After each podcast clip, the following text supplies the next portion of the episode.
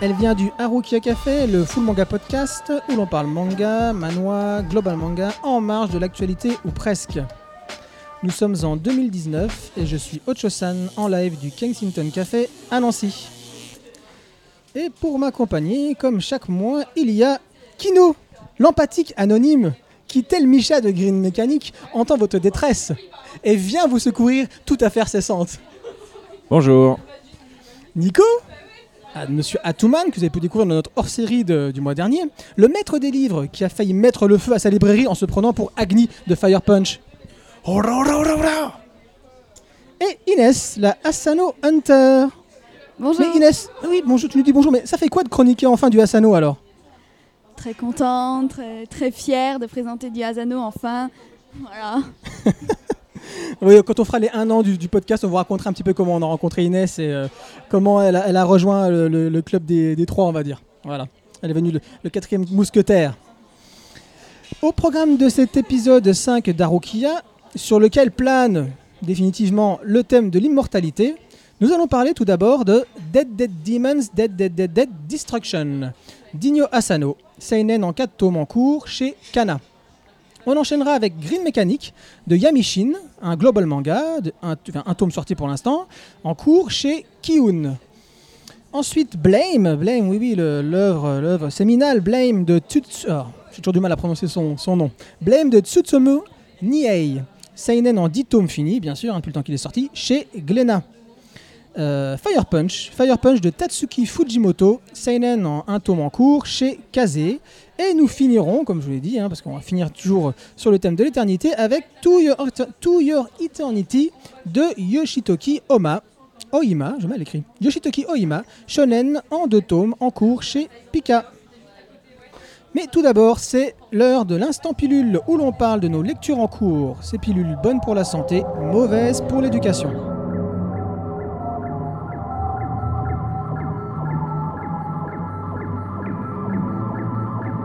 Et c'est Inès qui va nous faire découvrir en quelques minutes OB. OB Je pense que c'est Obi, non? Ça me donne un petit peu un titre anglais. De Asumiko Nakamura chez Hana Collection. Alors, euh, si vous connaissez pas Asumiko Nakamura, ne cherchez pas plus loin, c'est la meilleure auteure de yaoi. Il faut le dire, c'est la Elle va nous placer toujours son yaoi. hein. Non, mais euh, Vas-y, j'ai- vas-y, je lis peu de mangas en ce moment, donc euh, c'est vraiment le dernier que j'ai lu. Et euh, donc Asumiko Nakamura est la meilleure. Vous oubliez bah, ce- ceux, qui ont écrit d'autres yaoi. euh, Asumiko Nakamura, elle a ce don à parler de plein de choses, et en particulier des histoires entre hommes. Obi est la suite de Sotokyose, qui est la suite de Dokyokusei. Dokyokusei si, euh, a eu un succès euh, énorme au Japon en 2006-2007 et il a mis du temps à sortir en France. Il est sorti à la Japan Expo 2016 pour être exact.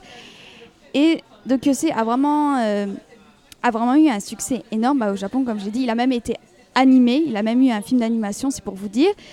Ces, personnages ont même été considérés comme les meilleurs Uke et euh, des Chill Chill euh, Awards. Je ne sais pas si vous connaissez.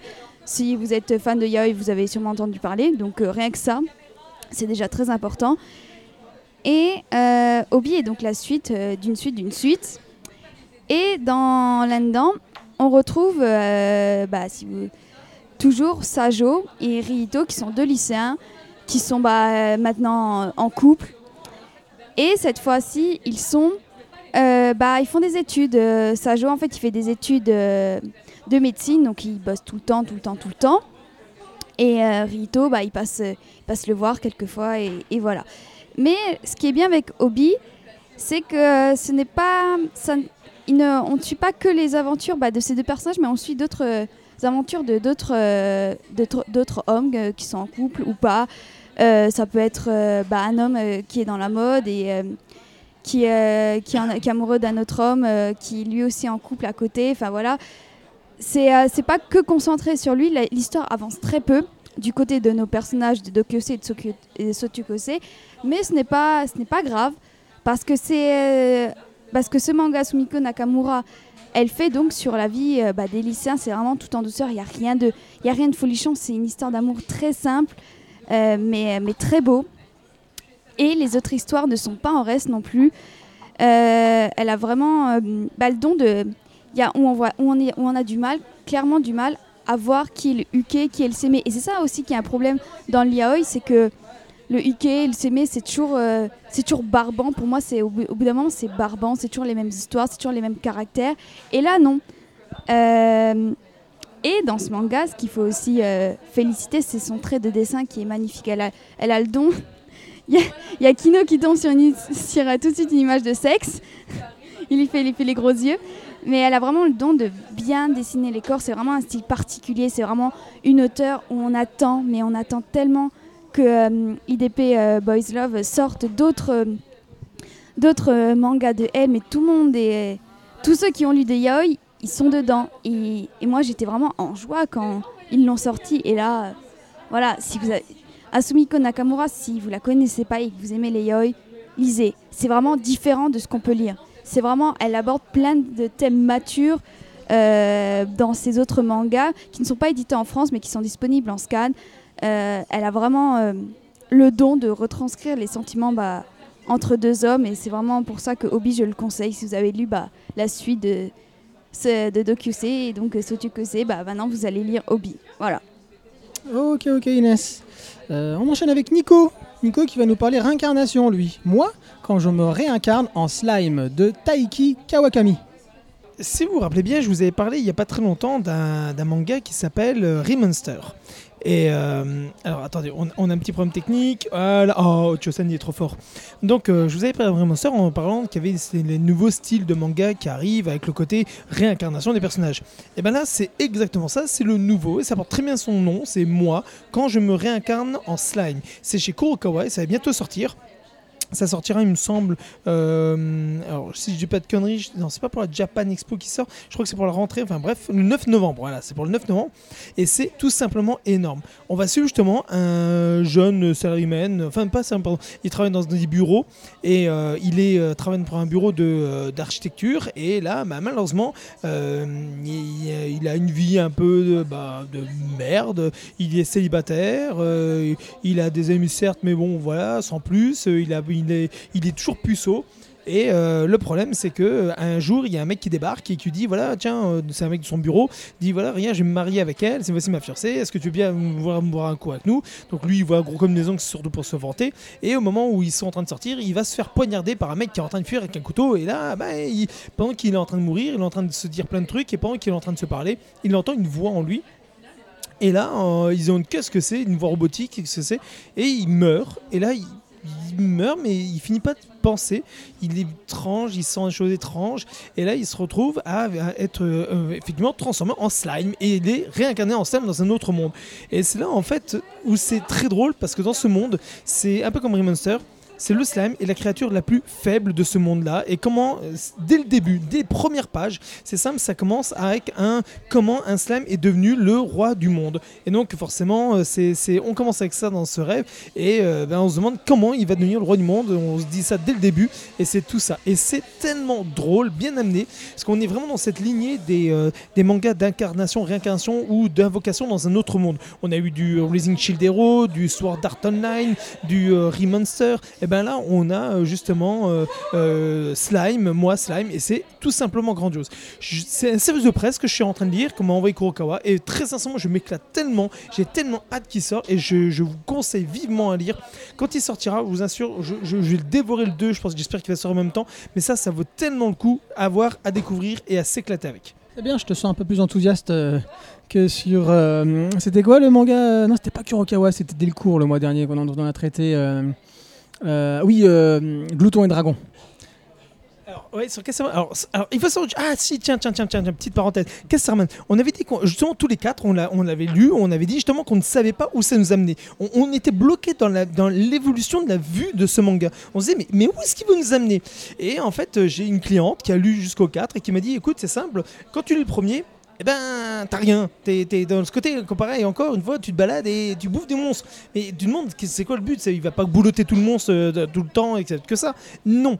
Apparemment, ça va commencer à prendre de l'ampleur à partir du tome 2, où on va commencer à avoir un peu plus d'informations, d'intrigues, d'explications sur l'univers en soi, de ce château qui est sous terre, sur lequel on va se déplacer. Et apparemment, elle m'a dit, tu verras, quand on va parler du tableau, bah, c'est à partir de là, tu comprendras, c'est là où tout l'intérêt va venir. Et j'ai dit, bon, bah écoute, je vais lire le 2. Et elle m'a, ça m'a tellement donné envie de savoir jusqu'où ce qu'il y a, et de deux, trois trucs. Et donc voilà, donc je vous le dis. Donc euh, Glouton et Donjon, enfin Donjon et Glouton, à voir et intéressant pour la suite. Voilà, c'était juste ce que je devais dire. Merci. et moi, donc je vais vous parler de euh, Our Summer Holiday, hein, on a fait à la française, de Kaori Ozaki. C'est un one-shot euh, chez Delcourt. Vous n'avez pas pu le rater. Il y a une, belle petite couve euh, bien tape à l'œil. Hein. On voit la, jeune Rio, donc et le petit, euh, le petit petit comment il s'appelle, Natsara, qui se tiennent la main. Ça donne envie. C'est l'été. On voit un petit train derrière, des petites roses, des petites fleurs au premier plan. On se dit ah bon, ça c'est pour moi. Donc je l'achète chez Nico, bien évidemment. Et je le lis. Et c'est quoi l'histoire? Donc c'est tout commence un jour où Natsara, 11 ans, ramène un chat abandonné dans son nouveau chez lui. Euh, lui et sa mère viennent de quitter Tokyo euh, suite à la mort du papa. La maman euh, étant allergique au chat, hein, elle devine que son, fils lui cachait la présence d'un chat à la baraque. elle lui dit, bah voilà, il faut que tu, en gros, tu te débarrasses de chat. Qu'est-ce qu'il fait? Il prend le chat, il s'en débarrasse. Et comment il va s'en débarrasser? Il tombe sur Rio. Rio, donc on va sur la couverture. C'est une, fille pareille qui est au collège avec, avec lui, qui a 11 ans aussi, mais elle est extrêmement grande. Extrêmement grande. Euh, une taille, une taille d'adulte. Qui se voit moyen en fait sur la couverture. Oui, tout à fait. Bizarrement, ouais, ils auraient pu un peu plus jouer par, pour ça, on est d'accord. Euh, et donc c'est Rio qui va accepter de prendre le chat, moyennant finance. Dis, la gamine, 11 ans, déjà elle commence à, négocier euh, de l'argent. Elle dit, ouais, écoute, je prends ton chat, mais bon, voilà, il faudrait que tu me payes le 1000, 1000 yens ou un truc comme ça, 1000 yens pour que je m'en occupe chaque semaine ou chaque mois, je ne sais plus. Donc il accepte hein, parce qu'il sait pas trop comment, comment faire, puis il a pas envie de voir le, le petit chat mourir. Et donc c'est ainsi qu'en fait Natsara va découvrir la dure réalité de la vie de Rio, parce que le chat hein, c'est juste un petit prétexte, après le chat au revoir, hein, euh, on n'en a plus rien à faire quasiment. Et ce qui va nous intéresser c'est la vie de Rio, et on va découvrir effectivement euh, eh bien, euh, tous les malheurs, on a pu titrer ça plutôt les malheurs de Rio, parce que c'est vraiment ça, c'est une suite de malheurs, et il va l'aider à surmonter tous ces malheurs. D'autant plus que c'est les vacances d'été. Qu'est-ce que de mieux à faire les vacances d'été que, que qu'aider euh, une amie, un ami pendant les vacances d'été quand ça va pas bien Et euh, d'autant plus que sa mère le croit parti à un camp de foot. Donc il était censé être dans un camp de foot, euh, Natsara, et bah, pour une raison, voilà, il n'y va pas et il va en fait loger pendant quasiment toutes les vacances chez cette jeune fille de 11 ans dont les parents ne sont pas là. Pourquoi? Voilà, c'est ce que raconte un petit peu. Euh, euh, voilà, qu'est-ce qui arrive à ses parents, euh, pourquoi elle a une vie aussi triste que ça, Rio. alors je vais vous dire très franchement, j'étais super hypé, hein, comme je pouvais vous le dire au début, par la couve. vite fait sur le net. tout le monde avait l'air super enthousiaste, super one shot, tata, Je dis bon, bah, pas besoin d'hésiter, dès qu'il sort, je le prends. Chose que j'ai faite. Et en fait, je me suis retrouvé avec un espèce de, de tire-larme, un tire-larme banal. Il n'y a, vraiment rien. Euh, avec une poésie de bas étage et un dessin quelconque. Parce que bon, le dessin, il est, il est pas, c'est pas vilain, mais bon, euh, voilà, il n'y a, rien qui le, qui vraiment le, le, le, différencie d'un, autre manga euh, shonen, parce que c'est classé shonen de l'époque. Donc bon. D'un autre manga quelconque. D'un autre manga quelconque, c'est ce que j'ai dit? Non, mais c'est moi qui le Ah d'accord. Oui, voilà, exactement, d'un autre manga quelconque. Et si vous voulez, c'est et on en reparlera pour un autre, pour un autre de nos mangas euh, de ce mois-ci. C'est euh, faire du noir pour du noir. C'est vraiment, euh, c'est The Shonen, mais c'est quand même assez, c'est très triste. Et on veut dire, le truc c'est triste, et eh ben on va mettre encore du plus triste. Et, encore, et puis encore du plus triste. Et au final, c'est, pour moi, ça devient ridicule. C'est du mélo, quoi. Ouais, c'est du gros gros mélo quoi, du gros gros mélo. Enfin pour moi ça ne m'a absolument pas transporté ni attristé. Pourtant Dieu sait que c'est triste hein, ce qui s'y passe. Hein. Mais bon. Euh, Mais pourtant, la couverture laisse présager de quelque chose de plus. Un peu plus gai, de plus frais. Ouais, exactement. Bah, nous, on aime bien la fraîcheur chez Aruka, comme vous savez. Hein. Mais là, il n'y a, pas- y a, a- y a pas de fraîcheur, il n'y a rien. Je ne sais même pas trop quoi vous raconter sans, sans vous spoiler l'histoire, parce que bon, c'est un, manga que, voilà, apparemment, comme je vous l'ai dit, je vois sur les réseaux sociaux que, que les gens kiffent, euh, apprécient énormément, mais bon, il y a tellement de choses complètement improbables qui se passent dans, dans ce livre. Le mec, il arrive chez la fille, euh, euh, elle vit avec son petit frère, hein, je vais te le dire, elle vit avec son petit frère, les parents sont pas là. Euh, premier soir, il arrive, il a 11 ans, hein, quand même. Je sais pas, vous recevez une fille ou un garçon chez vous, il a 11 ans, euh, vous la mettez dans la chambre d'amis, ou alors machin, etc. Non, non, bah viens, viens dormir avec moi. Ok, d'accord. Le petit frère, il va dormir dans, le placard. Il dort dans un placard, le gamin. Le petit frère, le truc complètement improbable. Et le mec, il va dormir dans le lit à 11 ans avec la nana. Je dis, bon, ok, pourquoi pas. Et au final, c'est c'est- c'est comme d'une platitude euh, confondante. Confondante, pardon. Platitude confondante. Donc, passez votre chemin, à mon avis. Hein, euh, alors peut-être que je suis pas la cible aussi, mais bon, en tout cas, ouais, j'ai envie de vous dire, passez votre chemin. Il y a tellement de bonnes choses à lire euh, pendant cet été. Et voilà qui termine euh, l'instant pilule et nous passons directement à nos chroniques du mois.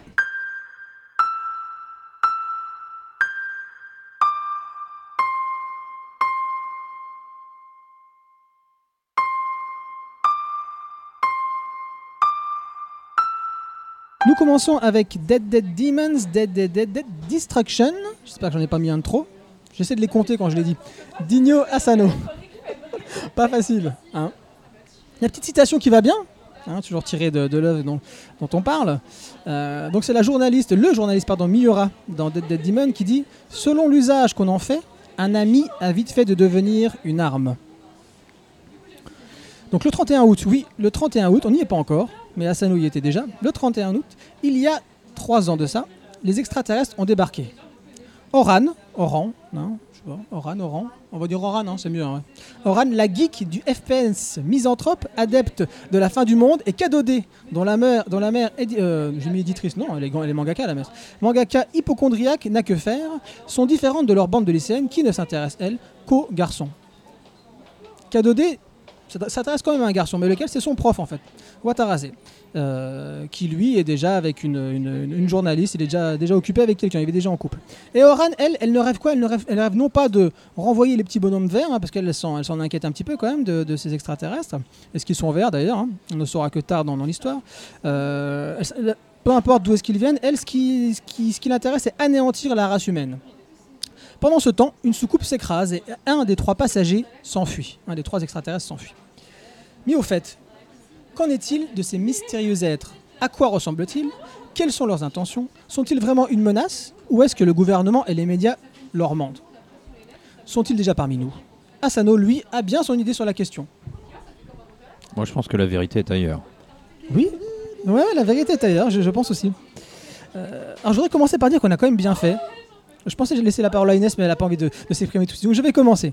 Euh, donc je pense tout d'abord qu'on a bien fait d'attendre la sortie du tome 4. Parce qu'on se disait à chaque fois quand est-ce qu'on va commencer à parler. Premier tome, deuxième tome, troisième tome, on dit qu'est-ce qui vraiment différencie euh, ce manga d'Asano des autres choses qu'il a pu faire auparavant. Et je pense que c'est vraiment bien qu'on a attendu le tome 4 parce qu'à partir du tome 4, il se passe des choses dont on va parler rapidement sans spoiler. On va essayer, mais bon, on va dire quand même qu'il y a un certain intérêt et que ça décolle pour le coup. Ça décolle. La soucoupe décolle enfin ou s'écrase comme vous voulez.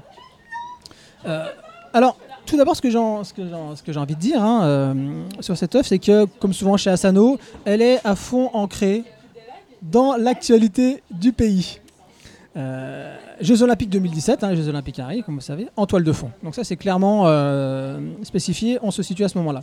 Ensuite, donc il s'arrête pas là, hein, bien évidemment, c'est bien, ça se passe en 2017, de nos jours, bon, Asano fait quasiment toujours ça, il parle du quotidien de, jeunes euh, dans l'actualité euh, du pays, mais il fait pas que ça. Euh, il va vraiment politiser son sujet en mettant face à face deux camps. Les pros droits des extraterrestres, hein, parce que comme je vous dis, les extraterrestres, en fait, pour l'instant, c'est vraiment une toile de fond. hein, on ne sait pas à quoi ils ressemblent, est-ce qu'ils sont une menace, on n'en sait rien. Un gros vaisseau au-dessus de la Terre, au-dessus de Tokyo, sans plus, on ne sait pas. Donc il va mettre en place deux camps. Le premier, c'est le pro, les pros droits des extraterrestres, le SHIP, le Share Out Invader Protection. T'as vu ça? Merci. Et les anti-gouvernements, donc euh, et anti-gouvernements qui sont donc euh, comment dirais-je Oui, les an- le- Inès. Pacifiste. les pacifistes. Voilà, on met ça.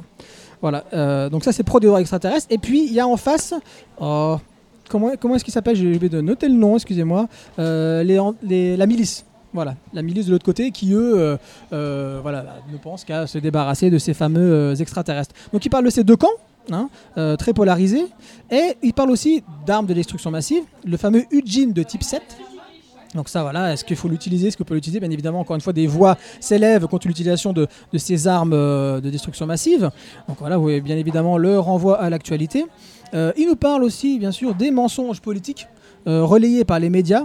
Euh, et les médias qui appartiennent à qui À une multinationale, la SES, qui œuvre aussi dans quoi Bah, l'électroménager, la robotique, le cinéma, les jeux vidéo. Enfin, bref, ils ont les- la main un peu partout. Oui, enfin, ce que tu insistes là-dessus, mais c'est quand même pas ce dont il parle euh, Oui. en priorité. quand Pendant, même. Oui, c'est partout. pendant trois tomes, pendant trois tomes, ça parle énormément de ça quand même. Hein. T'es quand même Mais beaucoup. là, euh, tout. Les deux étudiantes? Mais- Ah oui. Non, bah attends, attends, attends, on va, on va, on va, on va, y arriver. On va- je vais y arriver parce que pour moi, c'était vraiment euh, la chose la plus importante parce que les étudiantes, même si c'est elles que tu, que tu suis, euh, il y a quand même, c'est pas que des touches ou qui vient euh, toujours. Oui, ils traitent énormément. Pour moi, c'est très, très, c'est très, très politisé. On- quand tu vas voir par exemple la- l'arrivée, c'est dans le tome 2 ou 3 de Futuba- Futaba. La petite étudiante qui vient de la Cambrousse, qui est à Tokyo pour, bah, qui vient justement pour, pour, pour- pour poursuivre ses études. Euh, euh, superbe, superbe, superbe image, je sais pas si vous vous en souvenez. Vous avez, euh, euh, elle est dans l'avion, donc il l'emmène à Tokyo, et on voit donc par, la, par, par le hublot, on voit une, une attaque qui est en cours d'un, d'un- une attaque qui est, qui est, qui est, comment dire, perpétrée contre les extraterrestres, et ça va vraiment, vous voyez les extraterrestres qui tombent de, de, de, de l'avion, ça fait vraiment, vraiment, enfin moi personnellement, Ouais, ça m'a fait vraiment froid dans le dos, quoi. Oui, t'es déjà loin là. Ouais, mais là on parle, on parle des- je parle pas du cul du Thomas, je parle de, de Ouais, l'œuvre générale, des mais il faut quand même dire pour ceux qui vont commencer la série, ils vont pas lire ça quoi. Non, mais Ils vont se taper euh, de lycéennes et leurs, euh, leurs amourettes quoi. À la façon Asano, Light. Ouais, non, après, après Ouais. euh, Personne se tape personne, on a compris. Ouais. non, mais le, truc- le truc, c'est que moi, euh, comment dirais-je, c'est pour ça que j'ai dit en, en préambule, c'est que vraiment, on a bien fait d'attendre le tome 4 qui nous, met- qui nous explique vraiment là où veut aller Asano. Parce que oui, quand tu commences le premier tome, deuxième tome, vers le milieu du troisième, tu dis, ouais, bah, il nous parle de ces deux lycéennes, il parle quand même beaucoup de politique, j'insiste là-dessus, énormément de politique. Et c'est vrai que les extraterrestres, en soi, euh, on en a rien à faire parce que, comme j'ai dit, une des deux, ce qu'elle a, elle a- elle a rien à faire des extraterrestres, ce qu'elle veut, la petite Oran, elle sait se débarrasser des êtres humains, elle peut pas, elle peut pas les blairer, quoi. Puis tout ce qui l'intéresse, c'est jouer à, son jeu. Donc on va, on va parler après de l'origine de, bah, du titre du, jeu, parce que, oh, la vache, le titre euh, du manga. Parce que c'est vrai, on se dit, mais tiens, pourquoi Dead Dead Demon Ça, on comprend pas. Euh, Dead, Dead Dead Dead Dead Destruction. Tu te dis pourquoi ça? En fait, moi, je trouve ça c'est super bien, super bien amené. On en revient encore à ce que tu disais. On en revient à nos deux lycéennes. On est d'accord. Il y a la mort, il y a la destruction. Mais pourquoi ce titre? Donc d'abord, on comprend pourquoi le premier terme. Euh, le, dernier terme, pardon, Demon, qui vient en fait de la dyslexie de K2D. On apprend qu'elle était dyslexique dans, sa jeunesse. Et euh, à la place de, de dire Monday, quand elle avait des cours d'anglais, elle, elle disait Daemon. Et les gens, ont comment, ses camarades ont commencé à l'appeler Demon. Donc peut-être que les Américains, les, Japonais disent Daemon, je sais pas, mais en tout cas, ça se prononce Demon normalement. Et Destruction, ça vient de quoi? Ça vient du titre du FPS auquel joue euh, Oran, qui s'appelle euh, Destruction et euh, euh, Regeneration. Voilà, donc je trouvais ça très intéressant de, par ce titre-là, de ramener encore nos, deux, nos lycéennes à la place d'appeler Oran et K2D. Je trouve ça, et en plus, bon, ça va beaucoup plus loin que ça dans, dans, ce que ça dit des personnages. On, est bien d'accord. Euh, Qu'est-ce que je voulais dire d'autre là-dessus? Il y a énormément de choses. hein. Euh, Le manga dans le manga, avec euh, le fameux. Parce que quand, comme ceux qui ont commencé à lire ou même à le feuilleter, on voit au début, de, on voit au début de- du premier tome, au début de chaque tome d'ailleurs, les histoires de Isobeyan. Début et fin d'ailleurs, Isobeyan, une espèce de petite mascotte, petite histoire euh, toute, euh, toute rigolote euh, que lit euh, K2D, pas Oran, mais qui lit, qui lit K2D, elle est super fan, hein, elle, a la coque, la coque de téléphone, elle a tout, et qui met encore une fois en perspective vraiment l'histoire de ce qu'elle peut. Ah, c'est clair. L'histoire de. Met en perspective l'histoire toujours de, de, de K2D. En essayant lui mettre une touche d'humour, alors que qui lui arrive, à mon avis, est loin, est loin d'être euh, drôle. Euh, ensuite, voilà, je terminerai, j'ai encore énormément de choses à dire, mais je vais laisser aux autres euh, le, soin de le dire. Asano, et on le voit sur les coups, s'éclate, hein, comme mes collègues s'éclatent aussi. Apparemment, c'est des choses que je dis, qui, eux, ils adorent, hein, ils adorent ce qu'on peut, ce peut creuser derrière les, les, doubles sens, etc. Donc, ils s'éclatent sur les nez des personnages. Ça, ça peut. Même mon gamin, à un moment donné, il voit la coupe parce que le bouquin été posé chez moi, les gamins, ils passent, ils me disent oh, ils ont tous tité sur le nez, le nez tordu, le nez machin. C'est beaucoup, beaucoup chez les adultes, mais pas que. Il y a aussi une, une gamine parmi, parmi les, la- la- la- les copines qui a, qui a un nez comme ça. Et c'est complètement fou. Notamment, on voit ça dans la visite en bus de Tokyo. À un moment donné, il y a eu, je sais plus comment elle s'appelle, une des copines, hein, pas des deux, mais une, autre copine qui va avec euh, son amoureux euh, euh, faire le tour de Tokyo. Et elle, elle a un nez terrible. Et en fait, tous dans le bus, tous dans le bus, elle se retrouve, elle se retrouve avec des mecs et des, des, des, des vieux. des vieux- des Français aussi. voilà, il y a des Fran- et fait, il y a des Français aussi dans, dans- dans ce manga qui ont des nez complètement euh, improbables. Et je terminerai par dire que voilà, c'est un très beau travail de la part de Kana. Euh, pour le, côté ver- vernis sélectif, je trouve qu'ils ont encore fait une- un beau travail, euh, un beau travail d'édition. Il y avait le petit mug aussi qu'on avait euh, lors de la sortie du, du premier, du premier tome. Euh, ouais, Ne vous en servez pas. ouais, exactement. Mais toi, la- tu l'as mis au micro-ondes. Non, non, non, non, c'est même pas, c'est même pas que c'est dans du micro-ondes. Tu le mets au lave-vaisselle. Tu le mets au lave-vaisselle une fois, deux fois, trois fois, t'as plus de dessin dessus. Ah non, parce que moi, je l'ai je l'ai toujours, j'utilise bien. En fait, je fais ma vaisselle à la main. Mais oui, il faut pas le mettre dans la vaisselle. Ça se met jamais dans la vaisselle, ce genre de truc. Ça se lave à la main. Attends, Kiyun, excusez-moi, hein, j'ai encore fait la comparaison. Kiyun, euh, leur truc, je sais pas combien de mugs chez eux, euh, il a jamais eu de problème de lavage. Euh, Kensington, où nous sommes, ils ont un mug, j'ai jamais eu de problème de lavage avec leur mug. Bref, c'est Cana est superbe le mug, mais pensez quand même que bah, il y a des gens qui utilisent un petit peu des lave-vaisselle aussi. Euh, voilà. je t'aimerais là-dessus parce que vraiment, c'est un gros coup de gueule. T'es pas développement durable. Oui, on va dire ça. Ouais, bah après, quand t'as des gosses, développement durable, tu fais ce que tu peux avec ce que t'as. Ok, Inès, vas-y, je sens là. Là, faut que tu parles, Inès, vas-y. Euh, bah, avec ce manga, Asano, il a vraiment tout compris au manga pour moi. Il a vraiment tout compris. Il a, Compris à quoi? Compris à quoi? Je sais pas, enfin, comment dire, euh, quand il y a quelqu'un qui, euh, qui Tout a compris à quoi? Non, mais quand quelqu'un a fait une œuvre de dingue, on dit bah en fait il a tout compris. Je sais pas si vous comprenez. Oui, excuse-moi, parce que je parlais avec Kino de, Ah. de divergence au niveau du français. Non, vas-y, Inès, tu disais quoi? Vas-y, vas-y. Il a tout compris donc? Ouais, il a, il a tout compris dans le manga, ce qu'il peut, ce peut faire de mieux, ce qui marche le mieux. Enfin, en fait, il a joué avec tellement de choses. Par exemple, euh, il a assumé, il a complètement assumé les personnages qui ont un visage moé. Et ça, il en joue. Et ça, c'est vraiment extraordinaire. Euh, il en joue, mais vraiment, il fait, euh, il fait des figurines sur les personnages. Et puis surtout, on a, comme on avait dit, on a un manga dans un manga. Donc, de ce côté-là, putain, on se dit, c'est un génie. Dès le début, on a bah, en fait une histoire de Isobeyan. Euh, tous, les, tous les tomes commencent par une histoire de lui Et termine. et terminent par lui. Vraiment, de ce côté-là, on se dit, putain, c'est- rien, mais qu'est-ce que c'est bien. Mais en fait, Inyo Asano, il a aussi tout compris, moi je trouve, à la jeunesse. Il a vraiment tout compris euh, à la jeunesse euh, qui est très... bah, qui, qui touche à l'internet, qui s'informe sur les, les réseaux sociaux, ça. Alors que Inyo Asano, au film de rien, il a 36 ans. Mais pourquoi? En fait, vous rigolez là je- C'est pas que- toi, c'est pas toi, Inès. Je vais te dire pourquoi on rigole, parce qu'on est bête.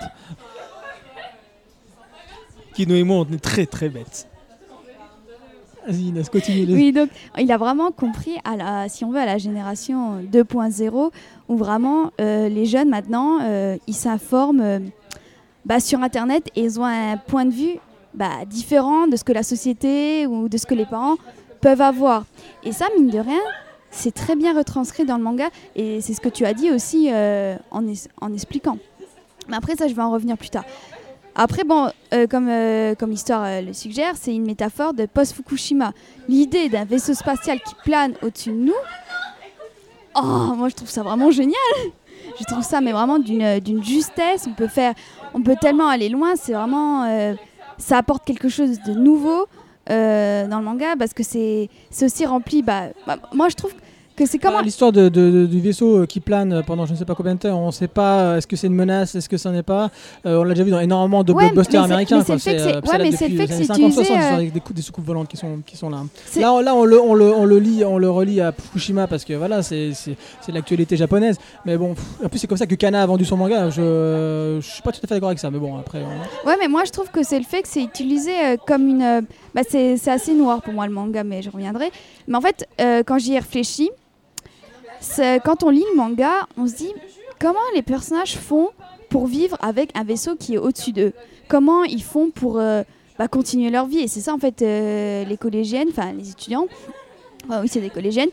Elles, vivent leur vie, elles ont des histoires d'amour, euh, elles se préoccupent euh, plus euh, comment je dois m'habiller, enfin des conneries comme ça. Et nous, on se dit, on, est, bah, on a un avis externe, mais on se dit, mais comment vous faites? Ça, ça a beau avoir fait trois ans, que, que c'est là, vous pouvez, le, truc, il peut vous anéantir du jour au lendemain, et voilà, vous en foutez. Mais en fait, en y réfléchissant, j'ai fait une comparaison, par exemple, avec ce qui se passe avec les attentats, mine de rien. Quand on y réfléchit, euh, on vit avec les attentats et on sait que euh, bah, d'un moment à l'autre, ça peut péter et puis on peut mourir. Mais pourtant, on vit avec, on, sort, on, fait la fête et voilà. Et c'est ça aussi que, quand j'ai fait la métaphore là, je me suis dit, ah maintenant, euh, enfin, je comprenais, mais c'est plus compréhensible, je trouve. Parce qu'en fait, comme tu le disais, ça, reste en toile de fond. Et on s'intéresse plus sur les collégiennes, mais en même temps, c'est très creusé parce qu'on a des avis divergents sur comment on peut, euh, bah, comment on vit avec ce vaisseau? Il y a par exemple bah, les jeunes euh, Oran euh, qui est plus sur internet, elle a un avis bah, complètement différent. C'est ça qui est intéressant. Elle, elle veut bah, la fin de l'humanité, très original de ce côté-là, moi je trouve. J'ai envie de parler de son frère. Il est génial, son frère. Ah, il est Qui génial. était, qui était beau gosse. Mais en fait, c'est ça qui est marrant, comment il est dessiné. Il a une tête de beau gosse. Et il est tout gros partout, le double menton, machin. Et puis après, à un moment donné, comme tu as un flashback où tu vois qu'il est vraiment beau gosse.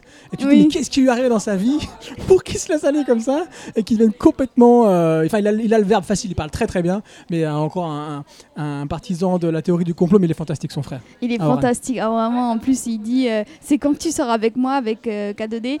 Elle lui dit Ouais, c'est quand que tu sors avec moi, tu sais, tu trouveras pas mieux, etc. Mais c'est à mourir de rire. Son frère, il m'a tué. Bah, Oran aussi, putain, je l'adore. C'est vraiment l'un des meilleurs personnages que j'ai que j'ai vu dans un manga. Est-ce que tu t'identifierais pas trop euh, Ah bah oui, un peu. Non, je veux pas la fin de l'humanité, mais franchement, je la trouve euh, super, Oran. Elle est vraiment je- Moi, je te voyais bien dans la. Il y a une scène dans le tome 2 à un moment donné où elle joue en ligne. à son FPS préféré avec un américain le soir de Noël. Là, bon, voilà, les, Japonais fêtent aussi, aussi quand même Noël. Et elle, à la place de, le fêter, elle est en train de jouer au FPS avec un ricain qui est en train de plus ou moins lui dire des trucs en anglais qu'elle comprend la- même pas la moitié, tu vois. Je trouvais ça, cette, cette séquence géniale. Bah, je sais pas, parce que Oran, euh, mine de rien, c'est quand même un c'est euh, que souvent, on, reproche des fois au manga euh, de faire des personnages filles qui peuvent tous se ressembler finalement. Et Oran, bah, pas du tout. Moi, je trouve, je n'ai jamais vu un autre personnage euh, que elle dans d'autres mangas. Et c'est le cas avec tous les, bah, tous les personnages de ce manga. Ils sont géniaux, mais vraiment. Enfin, moi, j'ai complètement adoré les personnages parce que, je sais pas, il est, il est vraiment. Il les a vraiment décrits à part pour des, pour des collégiennes. Et en fait, je pense que euh, bah, pour revenir euh, au truc, c'est en fait, on, lit une histoire euh, banale bah, sur des collégiennes, mais avec beaucoup de. Il y a beaucoup de choses qui se passent à côté. où bah, on découvre des armes nucléaires, plein de personnes, ils vivent différemment, la façon de, de, vivre le vaisseau là. Et c'est ça qui est intéressant. Mais ce qui peut poser au- aussi problème, c'est qu'il y a des gens, ils sont là pour le vaisseau, pour les extraterrestres. Et ça, euh, il y en a, ils sont. Moi, je suis très contente euh, bah, parce que qu'on suit les collégiennes, mais en même temps, c'est très décrit euh, tout autour. Mais il y en a, ils sont plus, non, euh, on parle pas assez du vaisseau, on parle pas assez de ce qui se passe. C'est assez lent, mine de rien, mais on avance quand même beaucoup, beaucoup. On entre tout de suite dans le, vif du sujet, et voilà. Puis bon, Je pense encore une fois que c'est pas, pas le manga qui va réconcilier euh, soit les néophytes, soit les non-initiés à la Sano. Quoi. Ils vont dire bah, attends, on voit un truc d'extraterrestre, ils sont les extraterrestres, et nous la destruction. Quoi. Ouais, voilà. C'est ça en fait le problème. Soit euh, on, on est à fond dedans, soit bah, on, pose, on, est, euh, on a un autre point de vue, on dit ouais, on veut plus euh, sur le vaisseau, etc. On veut plus des extraterrestres, mais il se passe pas grand chose. Enfin voilà. Mais voilà. Après, ce que j'ai aussi envie de dire, c'est que putain, l'humour qu'il y a dans Demon des Destruction, moi, c'est à mourir de rire. hein. Oh, j'ai tellement rigolé. C'est vrai. Quand Tu es assez particulière, Inès, je crois. non, mais par exemple, quand elle, euh, quand elle rate leur examen, elle commence à chialer, mais en même temps à rigoler. elle- Et elle dit Oh là là, on a raté, on a raté notre e- examen, c'est la désillusion totale et tout. C'était- C'est vraiment, euh, c'est vraiment marrant tellement que. Elle rigole sur ça, et puis pour eux, c'est tellement important, alors qu'au-dessus, bah, t'as un vaisseau, merde. Il y a plus important que les examens ou, ou ce que vous allez faire plus tard. Mais non, voilà. Nico, vas-y. Alors, on, je vais vite passer sur la plupart des choses qui, euh, qui, qui- sont dedans, parce que voilà, tout a été dit en, partie. Euh, moi, ce que je trouve vraiment intéressant dedans, c'est vraiment le côté, le regard de ces jeunes filles. On va découvrir en fait le monde à travers le regard de deux jeunes filles qui, elles, sont complètement en décalage face à l'humanité, vu qu'elles n'ont aucune considération pour l'humanité et en même temps, euh, ou pour la vie normale, parce que l'une est, intéressée que par un jeu ou la fin du monde limité, et l'autre que par euh, son amourette avec son prof qu'il n'y aura jamais, vu que euh, par rapport à, son histoire d'être une jeune fille, une, gamine collégienne face à un adulte. Mais ça, on, on se demande ce qui va se passer plus tard. Les extraterrestres sont un fond, sont une, une excuse de mettre un vaisseau. Mais à travers ça, c'est justement l'intérêt de la chose. On nous met ça au-dessus en disant T'as une épée de Damoclès, tu sais pas ce que c'est, tu sais pas si ça va te tomber dessus ou pas. Ben, il faut vivre. Tu vis à travers ces gamines qui vont voir le monde, qui vont voir la ville évoluer et continuer. Parce que le monde continue. C'est hum, un peu le, même syndrome de. euh, c'est comme certains films de, de Ghibli, quand tu vois certains personnages, tu les vois passer, mais tu sais pas trop ce qu'il y a. Tu sais qu'ils sont là, tu les acceptes, qu'ils sont dans ce décor qui amène à la vie d'eux. Et ben là, c'est la même chose. Et à travers le regard de ces deux gamines, on découvre justement l'univers de cette ville, de ces gens, de la manière de vivre, aussi bien les gens en footisme que les gens qui sont complètement affairés, que les gens. Ben voilà, la vie continue. Peu importe que tu sois là ou pas demain, peu importe que tu sois cané ou pas, que des extraterrestres ou pas, la vie va continuer, la Terre va continuer à tourner. Donc que tu sois là ou que tu sois pas là, l'univers continue à tourner. Et c'est ça qui est intéressant dans cette histoire. Ça te donne une vie sans aucun but d'espoir par rapport à ça de l'humanité derrière. Et c'est pour ça que j'aime bien Asano. Asano, c'est un, un mec qui dessine avec, une corde au cou accrochée à une poutre sur un, un- tabouret bancal. Et je suis sûr qu'il prend des Xanax en plus quand il écrit. Comme ça, il, il est sûr qu'il est en pleine dépression et qu'il peut se suicider à tout moment tout en terminant ses planches.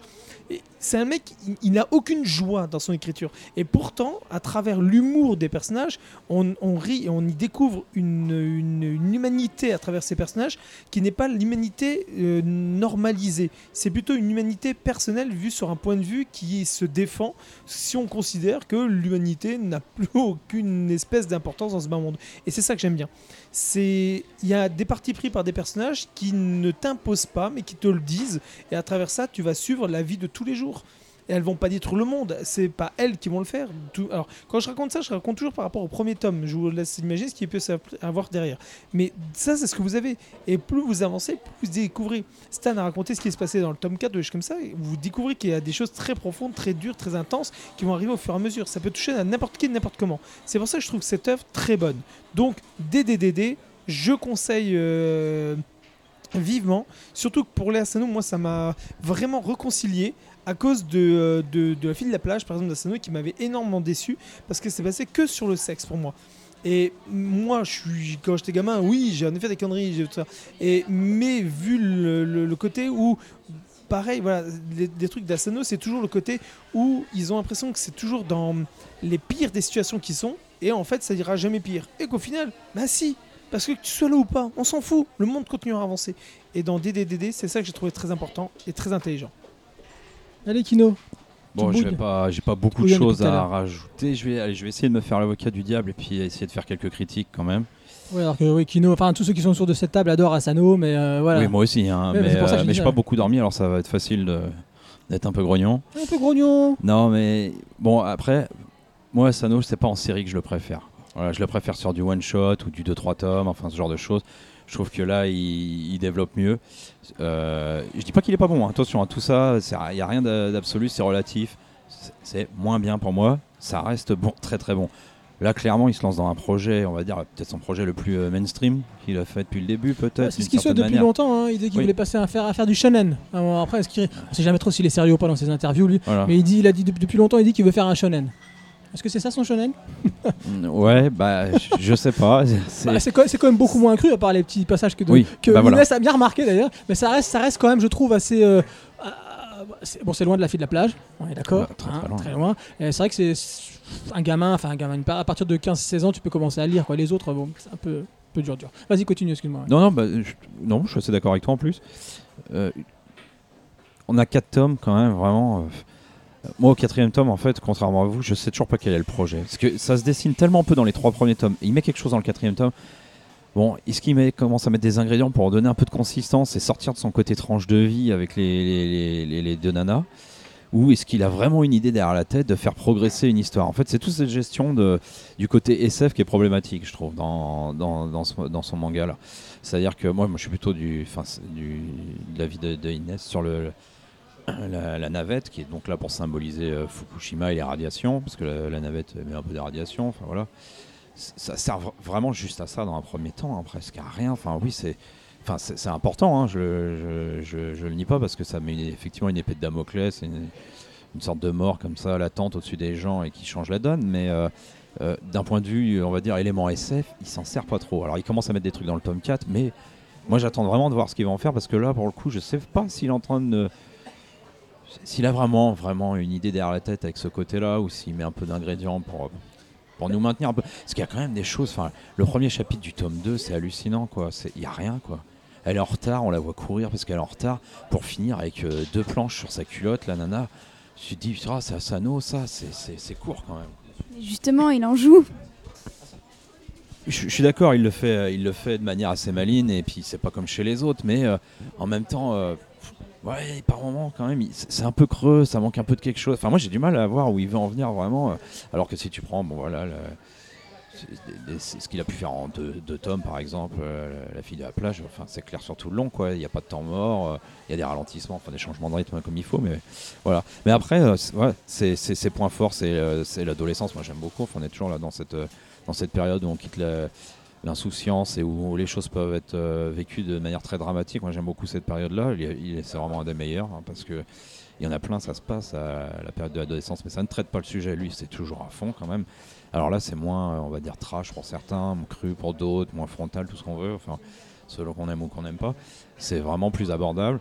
Mais voilà, reste l'amitié, les amours, le sexe, la famille. Et là, il est très très fort pour décrire ça. Quoi. C'est les passages de Noël, c'est terrible. quoi. Mieux que quand elle est en retard pour aller en cours, je trouve. Ah non, c'est sûr. c'est c'était histoire après- de, de Mhm. mettre un petit bémol. euh. Ouais, non, mais c'est tu, tu, tu, tu, tu- c'est tout à fait ton droit, hein, et, euh, bien, bien j'adore, hein, j'adore. Moi, moi bien, personnellement, et tu, tu me demandes pourquoi, tu as raison, hein, c'est vrai que je suis allé directement dans ce qui est pour moi.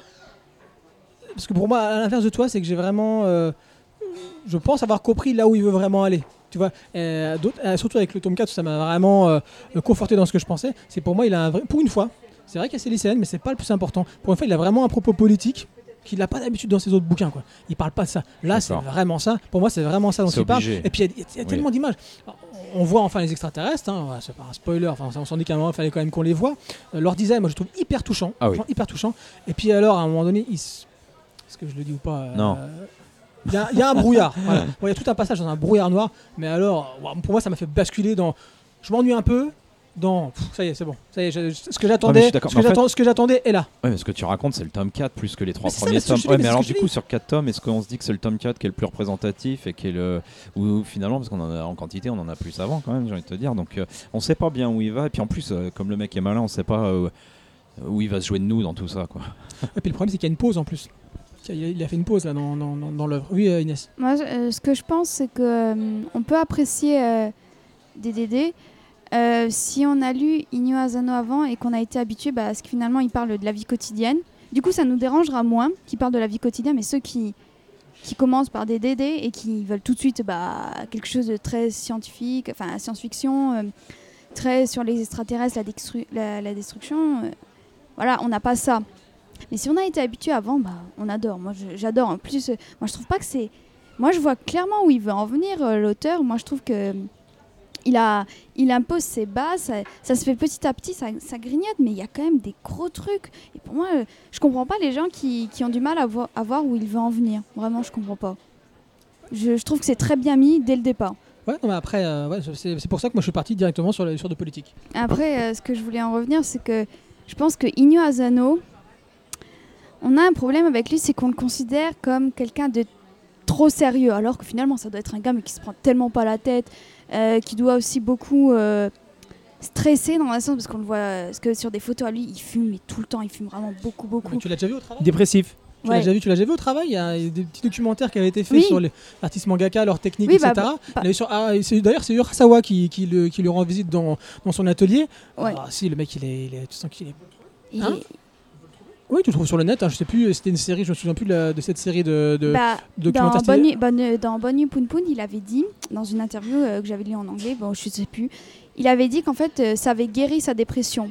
Voilà, c'est clair. ça, c'est- Il est vraiment. Le mal, ouais. Et des fois, il, y a, il, est, il est dépressif, mais des fois, il faut peut-être pas, le- pas le prendre aussi, tellement au sérieux. Il va loin, mais des fois, il faut pas, faut pas aussi le prendre au sérieux que ça. Surtout que des fois, il y a, y a y a des, par exemple, euh, Atom dans le magazine, ils me disent oui, euh, vous parlez beaucoup de la fin du monde et tout. Il a dit ah ouais, je parle beaucoup de la fin du monde.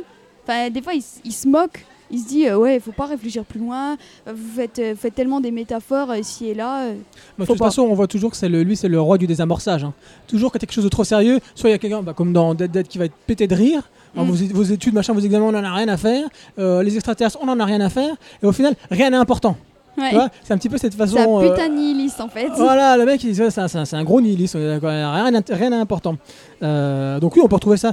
Mais euh, je voudrais juste... Tu, tu as d'autres choses à dire, Inès Non, c'est bon. Je voulais juste conclure pour, euh, sur ça, pour passer après à notre prochain manga, dire que euh, moi j'appelais ça l'effet Signs, l'effet signe. Vous savez, le film de, de Shyamalan, c'était vraiment ça. Plein de gens, quand tu leur parlais de Signe, donc Signe, si vous vous rappelez, c'est l'histoire de cette petite famille monoparentale euh, dans le Midwest, on imagine aux États-Unis où euh, donc il y a une espèce d'invasion extraterrestre qui est généralisée aux États-Unis, enfin au même au monde, et on suit euh, malgré tout que euh, donc Mel Gibson, qui est le père de famille, avec ses deux petits gamins et son frère qui est venu l'épauler depuis la mort de, sa femme dans cette petite maison de campagne, et on les suit vraiment dans leur quotidien.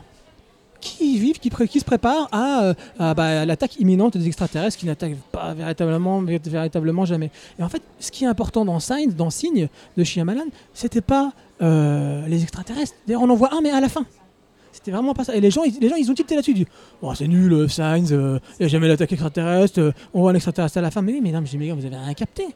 C'est une histoire, après, voilà, on aime ou on n'aime pas, mais c'est quoi. C'est une histoire qui parle de la foi, de la croyance. euh, c'est exactement ça, de la vie en famille euh, américaine. Euh, c'est ça, c'est ça son propos. Et Asano, c'est la même chose. Donc pour moi, il y a vraiment l'effet Signs. C'est-à-dire que pendant trois tours, on a des gens vont attendre les extraterrestres, et c'est sûr qu'ils vont décrocher avant, ils disent Oh, c'est vraiment, ça m'ennuie ce truc-là. Et ceux qui vont aller au bout, enfin au bout, jusqu'au tome 4, en c'est pas la fin, hein, jusqu'au tome 4, ils vont vraiment avoir bah, ce qu'ils attendaient. Ils auront de l'extraterrestre, ils auront un basculement de point de vue. Vraiment, j'en j'en- je- je- j'en- j'en rejoins, j'allais dire.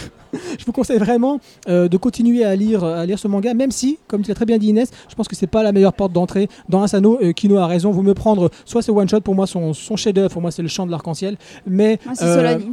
Voilà, ou Sol- Solanine qu'on peut encore trouver, Chant de l'arc-en-ciel, on peut pas le trouver. Donc euh, oui, on peut conseiller effectivement euh, euh, la fille de la plage. Euh, je, mettrai aussi, même après, même après Dead, Dead Demon, c'est des choses qui sont peut-être pas très très abordables dans un premier temps. Mais oui, Solanine, si vous voulez commencer à euh, commencez par ça. Mais Dead, Dead, Dead Demon reste vraiment, vraiment une, œuvre typique, typique d'Asano et on a hâte d'avoir la suite. Donc je, précise, je rappelle, il y a 4 tomes en cours en France, chez, sont sortis chez Kana, il y en a 6 au Japon.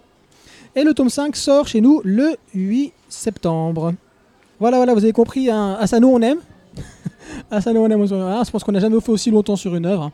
On a fait quoi? Allez, petit 40 minutes, un petit 40 minutes sur un seul bouquin. Donc bah, ça va aller plus vite, hein, je vous dis tout de suite, parce qu'on va aborder maintenant Green Mechanic de Yamishin. C'est du global manga. Donc ça vient de chez nous. Et oui, Cocorico, vive la Euh. France. Il s'agit de la première œuvre à sortir du tremplin Kiyun, qui a été Ah. lancé en 2015. Alors je, rap- euh, Ah. je, je vais résumer rapidement et euh, Nico va, va- va nous parler de tout ça après. Donc on suit Misha, Misha a 17 ans, qui n'aime guère sortir de chez elle. Euh, mais c'est sans compter sur son pouvoir d'empathie qui lui permet de ressentir et même d'entendre les émotions, les émotions d'autrui. C'est comme ça qu'elle tombe sur Reborn, un morphing, comme on l'appelle. C'est un robot métamorphe qui va prendre l'apparence de son ami, son ami, ou c'est un peu plus que ça d'ailleurs, on le découvre, euh, qui s'appelle Michael, disparu, et aussi qu'elle va faire la rencontre euh, des renforts, ce qu'on appelle les renforts, qui sont des guerriers, à la fois des guerriers et des enquêteurs autopro- autoproclamés. Dans ce monde post-apocalyptique, parce qu'il faut, faut le préciser quand même, c'est un post-apo, euh, recouvert de déchets, le monde est recouvert de déchets, Misha et ses nouveaux amis sont au milieu de deux factions, encore une fois, hein, comme chez qui se font face. Les ersatz, créatures complexes à l'apparence monstrueuse, et la milice, encore une fois une société militarisée. Voilà ce qu'on peut dire, voilà comment je pourrais euh, résumer Green Mechanic. Il n'y a pas eu de citation, parce que, oh, je sais pas, hein, j'ai pas mis de citation sur celui-là, c'est pas très sympa. Bah, je Bon. peux, euh, je peux t'en faire une? Non C'est Milice Mirugueux.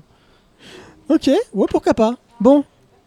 Ah, ah, ah, Inès, alors Inès me, me, me, me, me conseille, alors qu'est-ce que c'est écrit On a le choix, s'enfuir ou se battre. Mais décidez-vous avant qu'il soit trop tard. Ouais, d'accord. Oui, merci Inès, c'est gentil. merci de ta participation. Ok, allez, bon bah Nico, je te passe la parole, hein, tu vas nous parler un petit peu de ça. Tu, tu- tu- tu es, très, très, tu es très bon en shonen. Qu'est-ce que tu as pensé de ce global manga euh, shonen, oui, très shonen C'est très bien, achetez-le à tout mon gars, merci. Alors, non, sans déconner. Alors, euh, qu'est-ce que j'en ai pensé? Eh bien, c'est un très bon manga français. C'est un bon manga. Il fait partie des, euh, hauts du panier.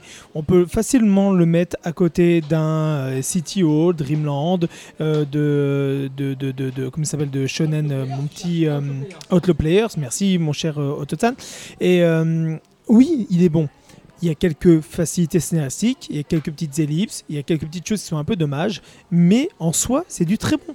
Euh, il n'y a aucun manga parfait. C'est pour ça que je dis, euh, c'est pas grave qu'il y ait, y ait- des choses, c'est normal. Mais on sent que l'auteur est- cette jeune fille maîtrise parfaitement le genre.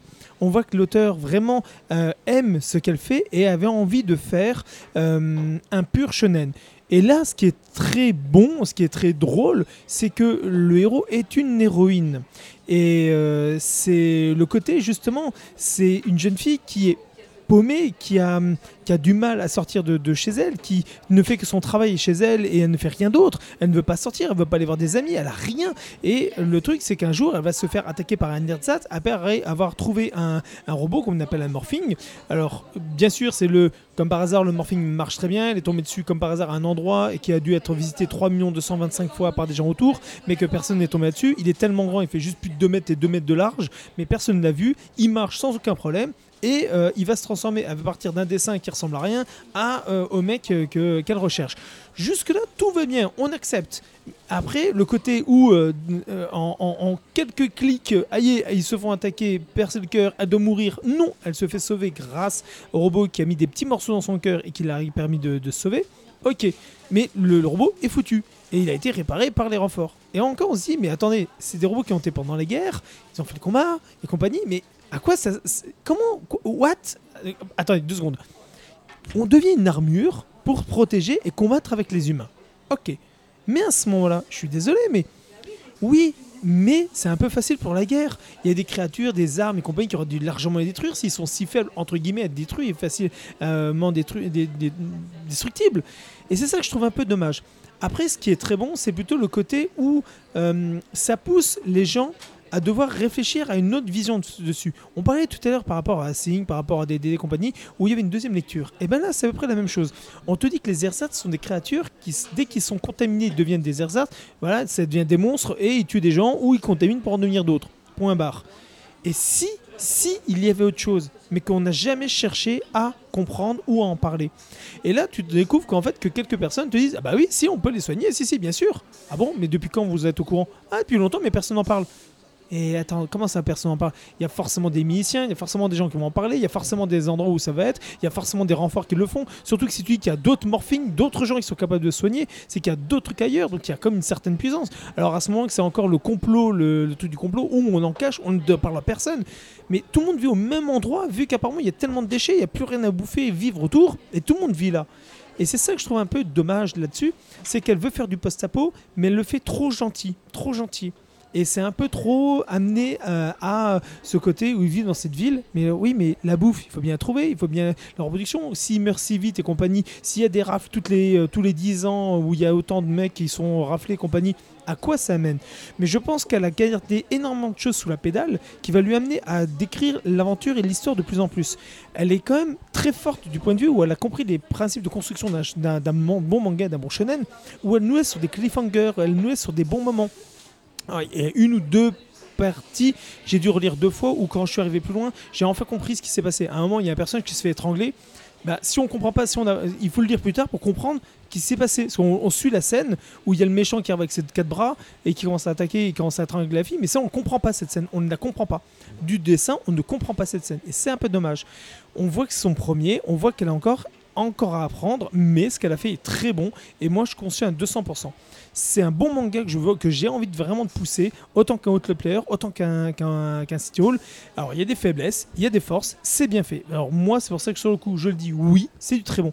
Et surtout elle maîtrise, et là vraiment ses chapeaux, c'est les couleurs sur la jaquette. L'ambiance qui est, un peu pastel, ce côté très peinture, amène une profondeur une poésie qu'une femme peut vraiment maîtriser dans le côté shonenisant. Et vraiment là-dessus, c'est ça qui est, bien. Après, on aime, on n'aime pas, mais en tout cas, oui, c'est du très bon. Moi, en tout cas, j'ai beaucoup aimé. Je vous le conseille vivement. Si vous avez d'un manga d'action, d'humour, d'empathie avec des personnages et tout ça, oui, c'est quand même plutôt pas mal à faire. Donc, euh, une bonne chose, oui, carrément. Kino, oui, vas-y, parle un peu, Kino. Bon, euh, que dire, que dire, que dire. Il y a une bonne base, ça c'est certain. J'ai pas envie de faire l'anti-français, genre c'est les japonais qui sont que bons, puis nous pas bons, mais j'ai quand même cette désagréable impression de, de voir des persos qui ressemblent à l'idée caricaturale qu'on se fait d'un personnage de, de manga euh, euh, japonais, quoi. Et du coup, euh, au final, euh, Parce que, bon, comment dire, pour moi, ça manque clairement d'aventure, ça manque clairement d'action, ça manque clairement de raid, ça manque clairement de rebondissement. Je suis pas du tout d'accord avec Nico. Ça manque de tout, ça manque de tout. C'est partout. l'anti-Outlaw Players au niveau de l'action hein, quand même. hein. Ah, Il n'y a rien en fait scénaristiquement, il n'y a, y pas grand chose quoi. Donc du coup, j'aurais aimé qu'au moins on ait des persos travaillés, quoi, des, persos un peu développés, ou, voire des persos qui évoluent, ce qui n'est pas le cas. Euh, là, on parle, bon, tu, tu m'as présenté comme empathique pour rigoler, mais euh, là, là, il n'y a rien en fait. Là, là, on voit clairement la différence entre euh, entre des, des Français, des, ou le travail que peuvent faire, peuvent faire des Japonais ou, des Américains. C'est-à-dire que il n'y a aucun travail de recherche sur l'empathie. C'est elle est empathique, donc elle peut comprendre, le- les, elle ressent, on va dire plutôt les émotions des autres, et ça s'arrête là. Elle, est un, peu- elle est un peu empathique à son insu. Ouais, en plus, enfin, donc euh, c'est juste un pouvoir euh, en final qui, qui est limite pas empathique, quoi. C'est euh, je, je, je, je perçois les émotions très puissamment des autres. C'est ça, Voilà. si elle pouvait s'en débarrasser, elle s'en débarrasserait. Parce que Alors des fois, le- ça l'empêche un peu de dormir, Ouais. on a l'impression aussi. Voilà. Oui, bah normal. Le, à la limite, l'auteur est un peu empathique peut-être dans son approche parce que Nico en a parlé. Je trouve que c'est à peu près vraiment le, seul truc à sauver, mais c'est même pas super original. C'est que ce qu'on nous présente comme des méchants, on va finalement, enfin voilà, les méchants, les monstres, les machins, tout ce que tu veux, on va finalement comprendre qu'il y a de la nuance là-dedans. Voilà, c'est le seul truc intéressant. Mais son héroïne, elle évolue pas, elle évoluera jamais, je pense. euh. Enfin, et, c'est là que les, Japonais sont forts, des fois trop, des fois ils se noient un peu dans les, dans les recherches et, dans le, trop plein d'informations qu'ils ont accumulées. Mais là, il n'y a vraiment aucun travail de recherche de fait sur l'empathie. C'est vraiment le, le- degré zéro de, de, l'appréciation de ce, trait de caractère. De, enfin voilà. Bon, que, que dire d'autre Euh, Moi, ce que je trouve dommage, parce que en as, vous en avez parlé avec Nico, mais c'est euh, que l'univers, pour moi, il est très très peu caractérisé. Alors dans le post-apo, c'est un peu dommage de ne pas avoir plus que ça. Et surtout, en fait, il n'y a pas besoin de dire beaucoup de choses. Visuellement, juste visuellement, on aurait des, voilà, plus de choses à, l'image et on comprendrait mieux le monde. Et c'est vraiment, euh, vraiment dommage de ne pas, de pas avoir plus. Au final, je- ça va peut-être être pire que si je dis que j'aime pas, c'est c'est que ça, ça, ça m'en touche une sans faire bouger Ouais, l'autre. ça l'autre. indifférent, quoi. Ouais, c'est ça le pire, quoi. C'est que euh, le bouquin m'est m'est tombé deux ou trois fois des mains. Il a fallu que je m'y remette à plusieurs fois parce que.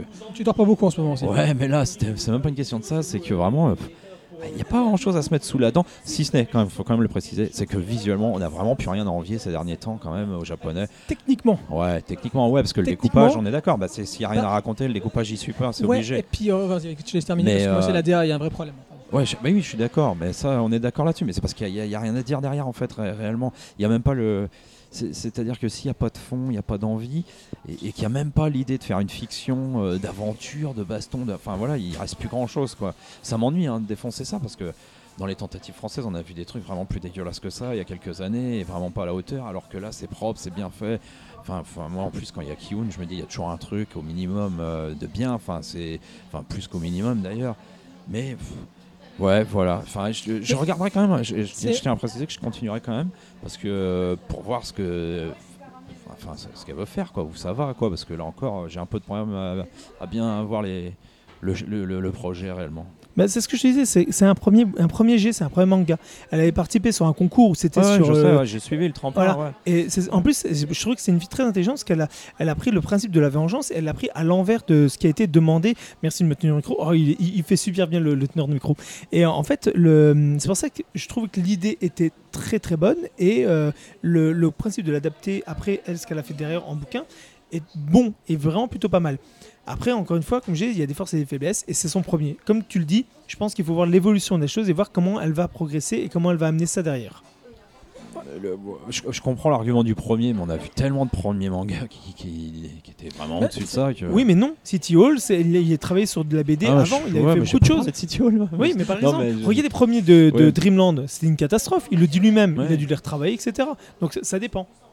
Ouais, mais c'est en fait, si, si tu veux, pour le dire euh, un peu plus frontalement, un peu plus violemment, le problème c'est que euh, elle, elle peut être jeune, elle peut être euh, débutée, elle peut être tout ce que tu veux. Au final, il existe quand même des bases techniques dans la construction d'un scénario.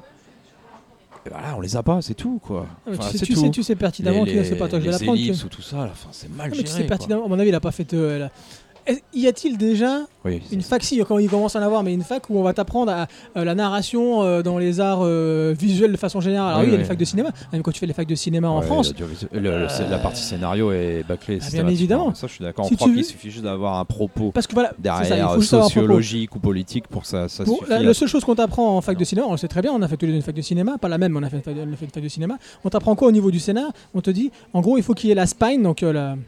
Ton personnage, il est comment on dit en français, tu te rappelles spine, c'est un personnage, il a. euh, Une colonne. Oui, c'est la colonne vertébrale. hein. Merci Kino. Ouais. La colonne vertébrale Translate. du personnage, on va Kino dire. Voilà. C'est ça. La colonne vertébrale du personnage, on te dit, euh, en gros, faut pas qu'il sorte de cette ligne-là, ou du moins, faut que ça reste cohérent dans, dans- dans ses sentiments, dans la façon dont tu les exprimes, dans la façon dont tu évolues pendant tout ton scénario. C'est ça qu'on t'apprend en France au niveau du scénar. Ouais, on t'apprend pas les sans- 15 minutes, les machins. On dit, ah bah non, ça c'est trop américain, c'est trop, une recette. Mais même les auteurs, même les qu'on aime Spielberg ou pas, ou qu'on aime après, moi je sais pas, des, des Nicolas Van den Gruffen, des machins, etc. C'est des mecs, ils savent écrire quand même un scénario. Oui, alors sur un manga, c'est d'autant plus fou qu'un tome, c'est 200 pages. quasi- C'est ça. alors c'est pas d'évolution possible. Mais là, on le voit. Enfin, malheureusement, peut-être pas, hein, mais malheureusement, sur le premier tome, on sent déjà. euh, parce que mettre un trait de caractère comme l'empathie, ça, ça ouvre des portes à plein de choses. Sauf que là, il n'y a pas de travail de recherche, il n'y a pas d'envie d'évoluer. On va nous balancer cette nana comme ça, basta pour moi. Je sens que ça va, ça va rester comme ça, malheureusement. Mais je lirai la suite pour être sûr. Ouais. C'est pareil, je pense que je vais, je vais lire la suite pour, euh, pour vraiment faire une petite idée. Moi, ça va aller très vite. Avant de, avant de donner la parole à Inès, je vais aller très vite parce que moi, je suis un peu, j'ai un peu le même ressenti que Kino, malheureusement. Euh, je crois que c'est moi qui l'ai proposé avec Nico. On, on voulait proposer parce que bon, on a tous un peu suivi ici autour de la table le tremplin Kiun, le tout premier qu'ils ont fait il y a deux ans. Donc, il a fallu deux ans pour sortir euh, ce premier tome. Mais on, sait comment Kiun fonctionne. C'est pour en avoir aussi sous le coude, hein. Euh, parce qu'on sait en France, on peut pas attendre un an la sortie d'un manga. On veut que ça arrive tous les trois mois. Donc, c'est l'intelligence de, Ahmed de, de Kiun de, de procéder de la sorte. Donc moi, c'est pareil. En fait, j'étais super chaud. Parce que moi j'avais beaucoup aimé son, bah, son, plus ou moins premier chapitre qu'elle avait fait sur le tremplin Kiun que j'avais lu. Donc je crois qu'elle était très douée au niveau du dessin. Euh, encore une fois sur la technique. Donc là on se rejoint. Sur la technique, il n'y a rien à redire. C'est très propre. Mais là où ça va pas, et on le voit dès le titre, dès le titre avec les petites fleurs autour et puis le petit engrenage, on se dit ça y est, bon, ça y est, on va encore se parler avec du, soit du steampunk, soit du machin, etc. Une DA euh, quelconque. Et c'est ça. Et malheureusement, je trouve que c'est le gros problème de, de, de ça, c'est que c'est, y a rien à dire. Les expressions des personnages sont super réussies. Euh, enfin, voilà, il y a, y a dans, le- dans le dessin, dans le découpage, il n'y a pas grand chose à dire. Mais alors sur l'ADA, il n'y a rien qu'on ait déjà vu ailleurs, quoi. Et ça, pour moi, c'est, un véritable problème. Même le design, même le cara design des ersatz, des fameux monstres là, avec euh, dans le design, il n'y a rien. Et pourtant, on sent, on sent les influences. hein, pour ceux qui connaissent un peu les jeux Persona, euh, on voit que le design des ersatz, en fait, il renvoie au pourquoi de leur existence. Souvent à un mal-être. Tu vois, après, leur apparence va ressembler à ce mal-être-là. Donc ça, c'est typiquement euh, ce qu'il y a dans, dans les jeux Persona. Donc c'est très bien. Bon, Oui, pers- trop bon. Persona le fait largement mieux. Voilà. Euh, ensuite, la vari- la- ce qui est intéressant aussi, je trouve, hein, parce qu'il y a des petits trucs à sauver, c'est la variété, la variété d'utilisation du morphing, hein, qui peut devenir une armure et d'autres choses. Mais est-ce que ça va pas devenir justement une facilité scénaristique? C'est ça le truc aussi, ça fait toujours un peu peur, c'est qui tout double ça Tu veux une réponse à ta question ou- Non, toi c'est bon, je... pas la tienne en tout cas, je sais ce que tu vas dire. Euh, Et euh, qu'est-ce que je voulais dire d'autre? L'humour, t'as pas envie de mettre un coup sur l'humour? Bah, l'humour, Oh, c'est quelque chose. pff. Non, mais c'est pas. Il Non. sert à rien. Ouais, non, mais c'est- vraiment pour dire genre, ah ouais, parce que dans les mangas, on met de l'humour un peu partout. Oui, parce que les Asiatiques, ils ont cette conception. Dans la vie, il y a tout, alors on met tout. Je résume un peu vite fait, mais ils sont assez souvent comme ça, même dans les films et tout. Nous- Nous, on n'est pas forcément comme ça, on n'est pas obligé de copier. Surtout quand c'est. euh, Enfin là, c'est pas très utile la plupart du temps. C'est pas. Ouais, non, ça, ça, Il y en euh, a trop pour moi en plus. C'est trop une facilité. Et à un moment donné, Ouais, on n'a plus rien sur la planche. Qu'est-ce qu'on va faire? Allez, on met le petit bonhomme en petit et puis Voilà. la Ah non, petite ça- blagounette euh, pas est- terrible. et- Ça, on est d'accord. alors bien- que moi, je te fais des jeux de mots vachement mieux. Ouais, ça c'est vrai, ça c'est vrai, t'es très doué Kino. Tu, man- tu manies le verbe comme personne ici. Euh, oui, donc pour- juste pour terminer, donc, je, je dirais que c'est encore une fois du bien beau dessin, ça j'ai déjà dit, hein, qui nous rappelle l'immense avancée des auteurs de manga en France. hein, Kino- Nico en parlait tout à l'heure. C'est vrai que maintenant, on, prend les, dernières productions euh, françaises en termes de dessin, euh, que ce soit du City Hall, que ce soit ça, que ce soit euh, Shonen, Va- Vanra, ouais, avec des petites réserves, mais ouais, j'aime bien, j'aime bien aussi. Vraiment, en termes de dessin, de technique de manga, c'est bon, on a, on a les codes, on sait dessiner, il n'y a pas de problème. Par contre, voilà, on revient à ce que tu dis. On est à fond dans l'émotion normalement avec des empathiques. Donc il y a des traits de visage, et là on va plutôt partir vers, encore une fois vers le comics. Euh, des traits de visage avec des persos très arrondis, beaucoup de courbes comme ça et tout. Et c'est ce qu'on retrouve un petit peu trop dans, le- global manga de façon générale. On en parlait dans Booksters. Bah, pour moi, il y a ce, même type de. C'est même, comment dirais-je, en face sur l'émotion, avec des visages, avec des gros yeux, des machins. euh, euh, comment dirais-je Enfin, je parle pas des gros yeux parce que dans les mangas, tout le monde dit oui, mais dans les mangas, il n'y a que des gros yeux. Bande de- d'incultes. mais c'est pas ça. C'est que là, vraiment, on est dans du dessin euh, complètement, euh, complètement comics euh, avec euh, une, sur, un surjeu des, émotions, je trouve. Et ça manque complètement, comme je dis, de personnalité, d'identité. Euh, voilà. Puis je, deux dernières choses, c'est le procédé narratif euh, où l'on tombe encore une fois sur l'amnésique de service. Oh bah tiens, je suis amnésique. Euh, voilà, ça, hein, depuis combien de temps les RPG japonais nous, nous, font, nous font le coup? Et là, c'est encore le cas ici. Euh, ça permet au, per- perso et donc au lecteur de présenter l'univers. Ah bah oui, je sais pas, je sais plus ce qui m'arrive, donc faut qu'on me présente ci, ça, ça, tout ce qui m'entoure. Encore une facilité, hein, comme l'histoire du morphing. Et euh, puis voilà, puis je terminerai en disant qu'il y a, quand ai ras-le-bol un petit peu de, de, du steampunk. Hein, c'est marrant de dire ça. voilà, il y a tellement d'œuvres qu'on qu'on aime dans le steampunk, mais là j'en ai, j'en j'en ai marre du steam. En plus, c'est un peu un steampunk, on l'a dit, un peu, au- un peu au rabais qui En, manque. en plus, c'est dépassé maintenant le steampunk. Moi, je trouve ça se Bah, fait plus du tout. Ouais, ça, se ça, plus, ça se renouvelle plus, puis quand on essaie de le faire, bah, ouais, ça donne un peu, un peu, un peu ça. Et puis, comme le disait très bien Kino, avant tout, le steampunk, c'est thématique. C'est-à-dire, à un moment donné, tu veux pas le steampunk juste pour faire de la fumée, euh, des, des engrenages et, et des trucs qui. Voilà, non, c'est pas ça, ça va beaucoup Mais, plus loin que ça mais le pire, c'est que euh, je trouve pas le steampunk là-dedans. Ah Non, non, à même pas. à part Non, le. je suis d'accord. Parce que, à part le logo, Oui, à part le logo. euh, rien du tout. Non, Tu vraiment. où est-ce où est-ce qu'il est le design steam- steampunk? Ouais, bah, Vas-y, vas- vas-y, Inès, tu veux continuer euh, Moi, j'ai terminé de toute façon. hein. Ouais, bah en fait, euh, ce que je reproche au manga français, enfin de ce que j'ai lu, bon, j'en ai pas lu beaucoup, je suis désolée, c'est que ça se repose toujours sur les acquis. Ça se repose toujours sur le même type d'histoire shonen qui, a marché, ben, un nouveau monde, euh, avec des nouveaux, avec euh, une politique. Il y a les méchants, il y a un peu les gentils. Bon là, ça va, c'est un peu, c'est nuancé, ce qui est ça qui est pas mal. Mais voilà, c'est du shonen, ça, ça n'apporte rien. C'est vraiment sur les acquis. C'est quand, est-ce qu'on, est-ce que par exemple vous avez un manga français en tête qui est juste sur bah, des collégiens, sur leur vie euh, lambda. Sur, euh, Bah, le pro- le, le- donc le Gobble manga. euh, il faut- et en fait, il faut, centré, c'est quasiment exclusivement du shonen, Ouais. n'est-ce pas, euh, Nico? C'est quasiment du shonen. Donc non, il n'y a pas ces thématiques-là. Tu n'auras pas du Asano pour l'instant, et c'est ça, et c'est que dommage. Ouais. Bon, qui, qui, qui autour de la table veut faire du, du seinen? Allez, on se lance. Qui s'est dessiné déjà? C'est juste ce que je disais au début. À chaque fois, on a l'impression de lire l'idée caricaturale qu'on se fait d'un manga. Exactement. Voilà, exactement. Ouh, ça fait mal ça. Ouais, mais Bah, pas City Hall. Eh bah, pas City Hall. bah, disons qu'en fait, les mangas, euh, c'est un peu dépassé pour moi. Je trouve que c'est dépassé de mode. Ça, c'est vraiment les shonen qu'on retrouvait. Ah, tu parles, oui, d'accord, j'ai eu peur. Parce que autrement, on arrête l'émission. hein, si les mangas, c'est passé de mode. Ah non, non, non, non, je trouve que en fait, c'est c'est vraiment le. Salut. C'est vraiment le type d'histoire qui est dépassé, qu'on ne veut plus revoir ou qui a, qui a été changé. Franchement, moi, quand j'ai lu euh, je me suis dit, oh non, encore un truc comme ça, encore un truc, oh, le monde, euh, un nouveau monde qui se crée, enfin, un personnage, il a des difficultés, puis ensuite blablabla. Enfin voilà, vraiment quelque chose qu'on retrouvait dans les anciens mangas, une idée qu'on se fait dans les mangas. Et je suis en mode, est-ce que finalement, est-ce qu'ils ont lu beaucoup de mangas? C'est ça en fait. Quand j'ai, commencé, enfin quand j'ai lu, c'est un c'est un peu méchant certes, mais quand j'ai lu, je me suis dit, est-ce qu'elle a lu d'autres mangas que les classiques? Est-ce qu'elle est allée plus loin pour euh, certaines choses? C'est pas une critique en soi. Enfin, c'est juste que pour moi en fait c'est c'est vraiment un côté caricatural du shonen et, de cette histoire. Moi, je l'ai pas encore fait lire à, à mes enfants, mais je pense que je vais quand même tenter le coup pour voir. Peut-être que c'est eux la cible, hein, encore une fois. Mais, mais euh, Bah, en fait, c'est un manga qui doit plaire le plus au monde. Enfin, qui, qui doit plaire euh, le plus possible à tout le monde. ouais, je pense que Voilà. comment. Je pense que ce qui, ce qui ressort de ce qu'on est en train de dire, c'est que c'est un, manga qui manque cruellement de personnalité. Ouais, mais en même temps, elle a raison parce que qu'est-ce que quel manga marche le mieux en France? Bah, C'est Naruto, c'est One Piece, c'est My Hero euh, Academia. Enfin voilà. One quoi. Punch Man. One Punch Man, voilà. C'est ça qui marche au fond. Mais c'est bon. Elle a raison. Mais, le problème, c'est que là, les Japonais ont, ont compris qu'il fallait qu'ils se renouvellent. Ouais. Avec My Hero Academia, c'est la même recette quasiment, mais là, ils vont aborder le, le côté comics super-héros. Donc, ils se renouvellent au niveau de la thématique, même Ouais, si ça reste voilà. Neketsu, c'est ça, c'est la même chose.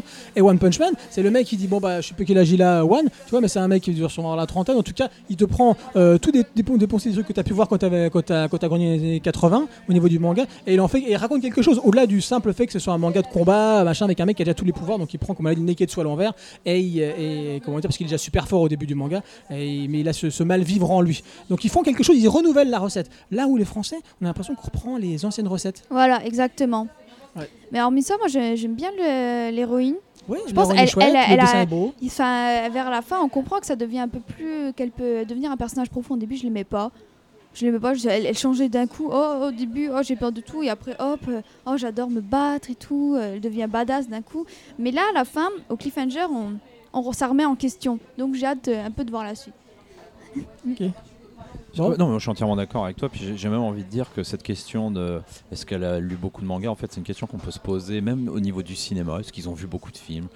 Au niveau de la musique, si t'écoutes des goûts de rock anglais ou français, tu vas te demander si les Français ils en ont écouté beaucoup. Alors il y a toujours euh, quelques exceptions pour te dire Ah, que on oui. l'a lancé. Non, non, Mais- arrête, arrête-toi, ouais, Kino. mais Stop, stop. parce que cette question elle est fondamentale en fait. Bon, Il y a quand même des gens qui font avec l'idée qu'ils ont, quoi. Voilà, de ce qu'est le truc, et puis ça, bon, ça suffit, ça passe, quoi. C'est dommage, quoi, là. C'est Ah dommage. mais c'est c'est dommage, on l'attendait. En plus, voilà, l'initiative de Kiun, euh, Tremplin, et ça, ils ont- l'ont fait aussi l'année dernière, je crois, ou il y a deux ans. Enfin, il y a- non, il y a, il y a deux ans, puis oui, ils ont fait encore l'année dernière. Donc on attend, il y a une autre œuvre qui va être euh, produite aussi. Euh, moi, je trouve ça. euh, c'est super ce qu'ils font, mais euh, bon, je sais pas. Après, vu que c'est les, les votants en partie, ce sont les, bah, les, les lecteurs de, de- des œuvres, on est quelque part un peu responsable de, de ça. Mais bon, il y, a, Michine, il a Michine. Non, moi je pense que j'aurais voté pour elle aussi parce que j'ai- beaucoup aimé son, son extrait. Bon, faut voir, on va attendre le tome 2, je suis d'accord avec toi, pour, pour vraiment se faire un- une, une idée plus, plus profonde de ça. Ouais, D'ailleurs, euh, quand on aura lu le tome 2, Qui si, ça relève, on le dira, parce qu'on l'a quand même bien défoncé. Ouais, c'est c'est pas très sympa de notre part. Euh, en sachant que le tome 2, voilà, on va s'arrêter là. Donc, euh, un tome en cours, hein, bien évidemment, chez Kiun, ça vient tout juste de sortir. Euh, et le tome 2 sort le 12 octobre. Ah, Nico, il a pas fini. Oui, et pour la sortie du 2, je vous conseille de venir guetter, vraiment, mais du fond du cœur. Et là, c'est pas pour faire ma promo, mais guetter à tout manga pour la sortie du 2. Je pense que vous allez vous amuser. Yeah. On est déjà en toute gaieté. Ah oui, on aime bien les goodies à la tour de la table. Hein. Dès qu'il y a un goodies à gratter, on est là. Non, hein. là, je pense que c'est mieux. là. Nico, ils sont où mes autocollants One Punch Man Non, mais j'ai un autre truc pour toi. Je, je sens que Ah, ça, c'est- copain. je sens que c'est mieux que Goodies, là, non? bien, Pour bien. la sortie du tome 2, non? Nico, c'est mon copain. Ah, attention. Alors, avant la musique, je précise, ce matin, j'ai été invité chez Kazé. Donc, euh, j'ai été chez Kazé et euh, j'ai eu des petits cadeaux. Et j'ai pensé à toi. Oh, c'est pas Mimi des autocollants Yokai Watch. Oh, mon ami, je te tape la bise en virtuel. Hein. oh, il y a Lou Barbare et tout. Ouais, génial, t'assures, t'assures. Merci. Ah ouais, super. On dirait un gamin. Je l'ai piqué. Je suis censé les filer à mes gamins, mais je vais les coller sur mon iPad. Ils les verront jamais. Il va couper ça au montage pour être sûr que ces gamins, s'ils écoutent ça, pour être sûr qu'ils soient pas au courant. Oh, non, mais là, Inès, elle s'est trop lâchée. Je pourrais pas faire écouter le podcast à mes enfants. bon, allez, La prochaine fois, tu diras pas répétitienne, mais pas. s'il te plaît. Voilà. Hein, surtout qu'on est, on est, on n'est pas classé R hein, sur, euh, sur euh, iTunes. Attention. Bon, euh, voilà, donc très bien, voilà tout ce qu'on a dit sur Green Mécanique. hein. On a un peu tapé dedans, hein. désolé euh, la. Michine, mais on, attend en tout cas malgré tout le, le, le- le prochain tome. Bon, allez, on va s'arrêter là. Arrêtons, on n'arrête pas. On voit que c'est bientôt l'été, on voit que c'est les vacances, tout le monde est foufou sur cette table, euh, la moitié endormie aussi. Mais c'est pas grave, mais parce que là, on va avoir le feu. Le feu, on va avoir le feu maintenant, parce qu'on va parler de Fire Punch, de Tatsuki Bah non, c'est Fujimoto. Blame normalement maintenant. Non, c'est pas Blame, c'est Fire Punch. Blame moi avant Bah, parce Fire que t'es t'es complètement endormi, mon pauvre ami. Bah oui, mais euh, c'est qu'on me l'a dicté vu que je Ouais, dormais. bah, celui vraiment pas digne de confiance, celui qui t'a dit ça. D'accord. C'est Inès, hein. Inès pourtant elle a l'air en forme. hein. Ok, donc on- là on parle de Fire Punch. Fire Punch de Tatsuki Fujimoto. Donc ça je précise, c'est Nico qui a proposé ce, ce titre. Alors, la petite citation, parce que là j'en ai pris une aussi. Il y en a plein, hein, il y a plein plein de... On, aurait pu, plein de- plein- plus, on aurait pu prendre plein de citations dans, dans ce manga et j'ai pris, choisi celle-là. Si jamais je meurs, si jamais je meurs maintenant, j'espère continuer à vivre à travers toi. C'est Sun qui dit ça. Ah, qui moi, est je Sun très beau. Ah, c'est beau. Bah, Ah, ça claque. Ah bah c'est Avec du. une petite photo euh, noir et blanc. Voilà, exactement. Maintenant que tu viens de dire ça, maintenant je- j'en ai les larmes aux yeux rien qu'à repenser à ce moment-là. quoi. Oui, oui, oui, bah oui, c'est, c'est assez émouvant. Alors, qu'est-ce que Fire Punch? Le monde n'est plus qu'une terre sans vie depuis que la sorcière de la glace, pas de glace, la sorcière de la glace, l'a fait revenir au nouvel âge glaciaire.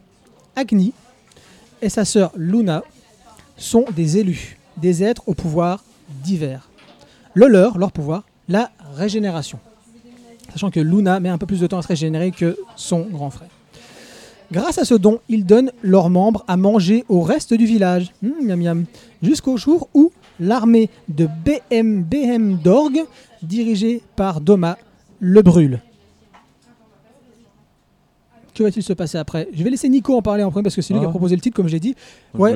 Ouais, non, mais Nico, il va, il va, il va rajouter un petit peu parce qu'après, après le, euh, le fait que le village soit brûlé, euh, il y, a, il y a une longue marché du désert et de l'enfer, mais j'ai envie de dire, qui va, qui va, qui va se passer. J'ai entendu en parler tout à l'heure, il en parle plutôt bien. D'autant plus que moi, j'ai pas que des choses très positives à dire sur, sur le manga. Vas-y, Nico. Alors, là, il faut juste que je retrouve la page. Je veux juste vous lire en direct live euh, une, deux pages. Enfin, c'est une page en soi. Et rien qu'avec ça, je vous juste 3-4 phrases, c'est tout. Rien que C'est ça. c'est l'heure du compte pour les enfants. Et là, donc, euh, je vous rappelle, c'est le brûleur qui arrive et qui punit le village en cramant de ses flammes. Ces flammes sont capables de tout brûler. Si elles commencent à brûler quelque chose, elles ne s'arrêteront que quand elles auront fini de brûler ce qu'elle était en train de brûler. Je sais, il y a beaucoup brûlé dans le mot, mais c'est après l'idée. Et là, en fait, on a notre héros qui est en train de flamber. Et la première phase, c'est la première année. Je n'ai fait que hurler de détresse. Au bout de trois ans, je pouvais me déplacer en crachant constamment du sang. Au bout de cinq ans, mon cerveau a fini par assimiler la souffrance et j'ai retrouvé l'usage de mon corps. Au bout de huit ans, en, appre- en apprenant à contrôler mon pouvoir de régénération, je suis parvenu à éliminer les flammes de mon visage. Je pouvais enfin respirer normalement. Rien qu'avec ça, rien qu'avec ça, vous allez vous dire que ce personnage va vivre tout son manga comme ça, en brûlant constamment, brûlant aussi bien physiquement que psychiquement. Ce type n'a qu'une seule pensée, la haine. Retrouver le brûleur et le, le désinguer, le tuer, le bouffer, peu importe quoi faire, mais lui faire du mal Éventuellement le brûler. éventuellement le brûler. Et en fait, c'est ça. C'est tout. On va suivre en fait cette haine de ce personnage, cette vengeance, cette colère. Ce, ce... Il, a, tout perdu, que ce soit aussi bien sa personnalité, sa vie, tout. Ce gamin qui avait enfin un bonheur qui s'ouvrait à lui est fini par la haine. C'est un pur berserk. Si vous voulez un manga dans la lignée d'un berserk aujourd'hui, c'est Fire, euh, euh, euh, ça, Fire, Fire Punch. Punch. J'allais dire Fire Force, désolé. C'était où Fire Punch ou Fire Force. Academia Donc c'est Fire Punch. Ah, et. oh Fire Force Academia. My Fire Force Academia, c'est ça C'est hein ça. Alors, Fire Punch, ouais, je le conseille, mais, mais à 200%. Vous voulez du noir, du, du glauque, du malsain. En plus, ce qui est fort dedans, c'est qu'on va vous expliquer que les forts écrivent l'histoire, les forts font les choses horribles, mais c'est justifié parce qu'ils sont les forts. Les forts, qui sont les forts là? C'est l'armée. L'armée a décidé de partir en guerre contre la, sorcière de la glace. Et ben voilà. Et tout ce que ça va amener, le peuple, la populace, sont là que pour les, pour les divertir ou à la rigueur les entretenir, les nourrir et peu importe quoi. Mais leur, cause est bonne hein, quand même, parce que leur cause c'est quand oui, même euh, Mais c'est justement à que travers les- la, la nature puisse repousser et que tout le monde puisse revivre. C'est ça. Parce que si vous prenez une balance, vous mettez le, le poids de, de sauver le monde et vous mettez toutes les saloperies de l'autre côté, bah, le poids de sauver le monde sera toujours plus fort. Donc les saloperies, je vais pas dire qu'elles sont acceptées, mais elles sont tellement mises en avant et, et, et, et assimilées par la populace que ça en devient horrible sur certaines choses. À un moment, il y a un convoi, le mec qui dit ah, Tiens, ça c'est une belle brune, tu la dans, ma cabine. Tu dis Voilà, tu sais ce qu'il va faire. À un moment, tu as, le mec qui tient sa fille dans la main, il fait S'il vous plaît, aidez-moi, donnez-moi à boire. Le mec qui fait pousser une sorte de verre, en, un verre à boire en, métal, c'est son pouvoir. Le mec qui baisse son froc, il la sort bien devant tout le monde, il pisse dedans, il attend, le mec fait Tiens, bois. Voilà, t'as ça dès le début. Et là, tu dis, ok, bon, bah voilà, ça te met dans le thème. Et ça te montre toute la noirceur de ce monde. Tu leur dis à ces militaires, non, vous êtes des enfants, on va vous buter, mais en même temps, tu peux pas leur dire ça parce qu'ils veulent sauver le monde, ils partent, ils y vont pour combattre le, pour, pour toi et pour sauver le monde. Et c'est ça qui est horrible. Est-ce que les, actions positives peuvent justifier les exactions? Mais le problème, jusqu'où vont certaines exactions? Et encore une fois, je le dis, le mec, il a cramé pendant 8 ans, du moment où ils sont partis en guerre contre la, sorcière et au moment où lui part euh, en guerre lui-même. Qu'est-ce qui va se passer autour? Où elle en est cette guerre? Où elle en est la populace? Où elle en est tout ça? Et la, nature disparaît au fur et à mesure. Et c'est très très très fort. C'est un manga qui est extrêmement beau dans son dessin, beau dans son approche de, la, vie, de la recherche de ce bonheur, mais en même temps horrible par les conséquences de cette vie et de ce bonheur. Et vraiment, je le conseille vivement. On peut aimer ou pas aimer, peu importe, c'est comme Berserk, il y a des gens qui n'aiment pas Berserk. Bon, ça, c'est des gens qui malheureusement sont en voie d'extinction, parce que je pense qu'ils se font bouffer par les mecs qui aiment Berserk. Heureusement, de. Voilà. Heureusement qu'ils sont en voie d'extinction. Nous sommes tout à fait d'accord. Et euh, mais mis à part ça, Brûlons-les. on va encore dire que j'insiste à la violence et ou à tuer des gens. À chaque podcast. Oh non, maintenant je suis avec toi. Merci. Non, non, Fire Punch est très bon. Il ne plaira pas à tout le monde. Il y a des gens qui trouveront des choses à redire. Je suis le premier à avoir des choses qui ne vont pas dedans. Mais en soi, c'est un très bon manga. Il amène une noirceur. C'est comme si To Your Eternity était dans un côté et tu avais euh, de l'autre et tu tirais une corde et tu mettais au milieu, c'est vrai, euh, euh, Fire Punch. C'est exactement ça. On est entre les deux, entre ce côté glacial de la chose, mais en même temps de vie, de recherche par certains. Et c'est vraiment très très bon. Non, non, personnellement, j'ai beaucoup aimé. Je conseille vivement pour tous ceux qui ont envie d'un bon shonen à la type euh, Bestiarius, par un mec qui, fourrait du, du, du, shon- du seinen, mais à sauce ce shonen. Et ben là, ça sera la même chose. C'est un pur seinen, mais avec une bonne dose de shonen pour vous donner bien de l'action, de, de, de la noirceur, mais en même temps une construction active, d'action intense et surtout une noirceur de personnage. À moi. Euh, ouais, ouais, la- l'analogie avec euh, Berserk, bon, moi je te suis un peu moins, mais je, je vois pourquoi tu veux dire ça quand même. Euh, pour contrer les arguments euh, de Stan qui vont arriver d'entrée de jeu, j'attaque. Comment tu Euh, les connais je Ah, pas parlé de ce bah, manga. je te sens venir, euh, tu, tu m'as dit au téléphone, tu m'as dit à Jean, alors je vois ce que tu vas dire. quoi. Moi je trouve que c'est plutôt pas mal fait quand même. La grosse force c'est la présentation de l'univers. À, la fois ce qu'on voit en même temps que le personnage et tout ce qui est euh, hors champ, enfin tout ce qui n'est pas encore euh, voilà cette guerre, tout ça, tout ce qu'on n'a pas encore vu, qui est, loin, qui est pas là, mais qu'on très facilement on nous présente. Enfin voilà, c'est planté vraiment avec une facilité. Et puis c'est pas euh, c'est pas on s'arrête, on explique, c'est dans le mouvement, dans l'histoire, avec les, les persos qui avancent. Ouais, mais je vais faire des critiques aussi quand même hein, sur ça. Mais Oui, c'est ça. On, on, nous, on nous explique pas le monde au fur et à mesure. Il est là. il on est nous là, je suis l'impose. d'accord. Et tu le vis et tu le prends plein de poids. Voilà. Et tu apprends les termes et l'univers en fonction de la vie et des, des, des catastrophes et du chaos que tu vis au fur et à mesure. Bah, je et suis tu d'accord, l'apprends. Et c'est ça qui est- que j'aime beaucoup. Je suis tout à fait d'accord. On n'a pas ce côté euh, no- notice explicative où on s'arrête, on lit le truc et puis on repart. Du, coup, moi je trouve que l'entrée en matière euh, pour nous faire comprendre euh, qu'on vit dans un monde où règne euh, le, froid et la famine, je la trouve très très bonne. Enfin, c'est quand même c'est très dur d'entrer. Je, je sais pas si on raconte. Enfin, non, peut-être pas. Bon, enfin, bon, bah il a, il a un pouvoir de de, de régénérescence, le héros, donc il se coupe des bras pour faire nourrir, pour nourrir le village, par exemple. Bon, c'est juste les premières pages.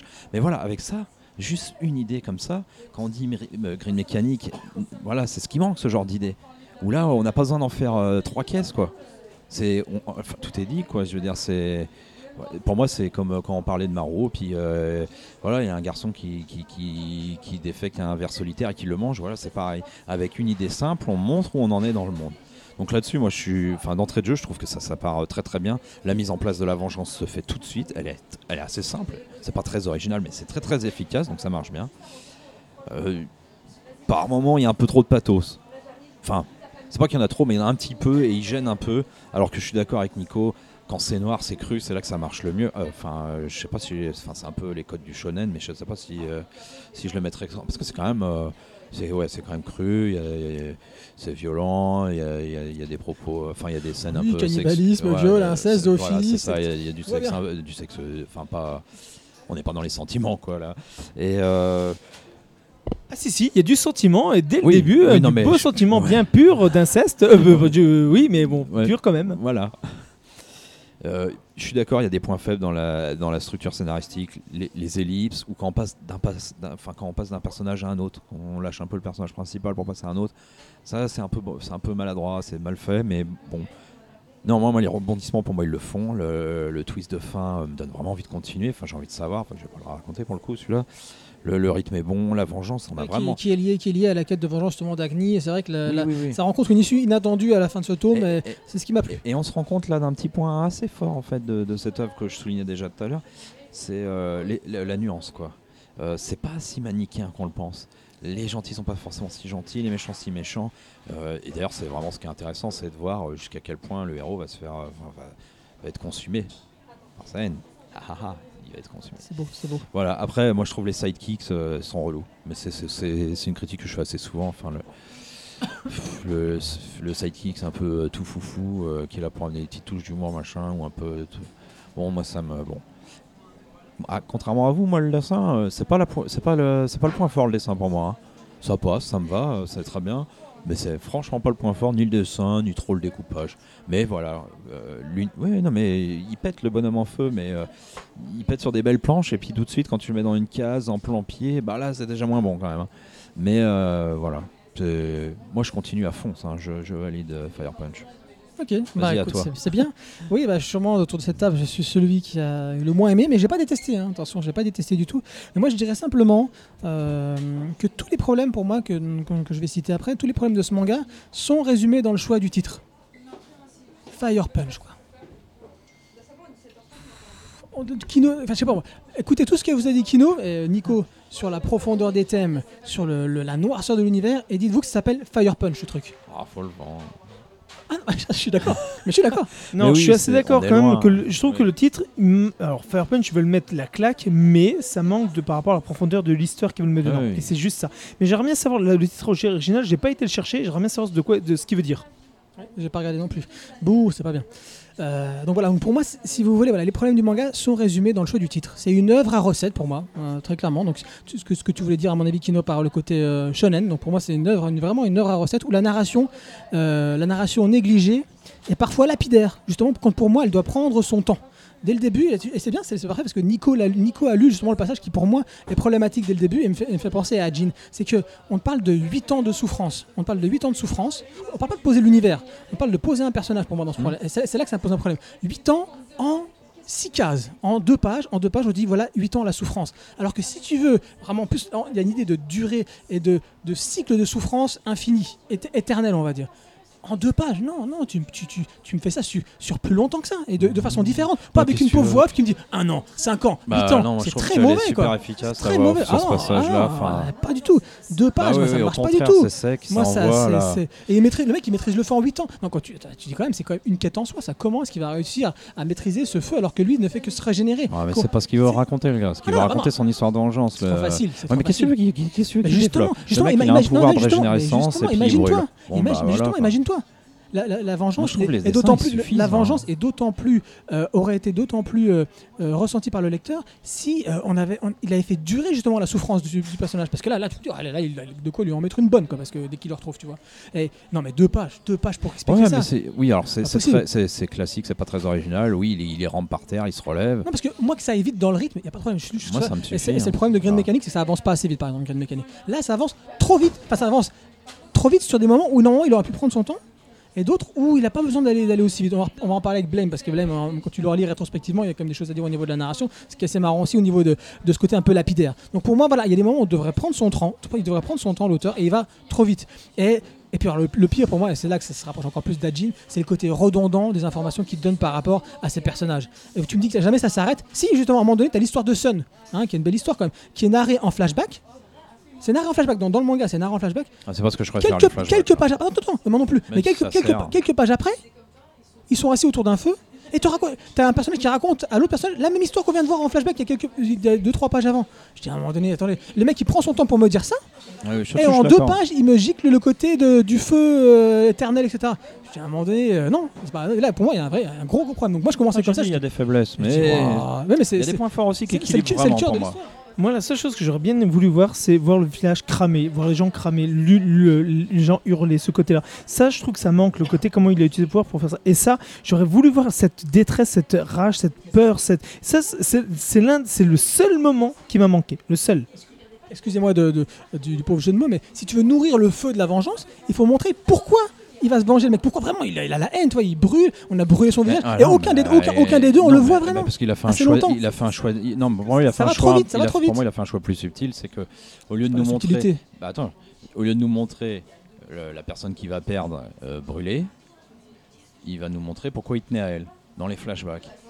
Et moi, ça marche. Ils sont redondants. Eh, mais moi, j'aime bien le gars qui dit ouais, mon feu, mon feu, il mal détruit tout, et puis la page d'après, Oui, on mais voit mal tout écrit. détruit, ça me suffit. hein. Oui, mais ça m'a écrit parce qu'à un moment donné, t'as un flashback, et après, tu as un personnage qui leur dit à l'autre. Non, mais je parle pas de ça, je parle de pourquoi toi, ça pas, on voit pas pourquoi le, le sujet de, de, de scène. En plus, on peut pas tout, on peut pas dé- dévoiler ce qui va se, se passer, mais tu le sais en fait, toi, qui a lu.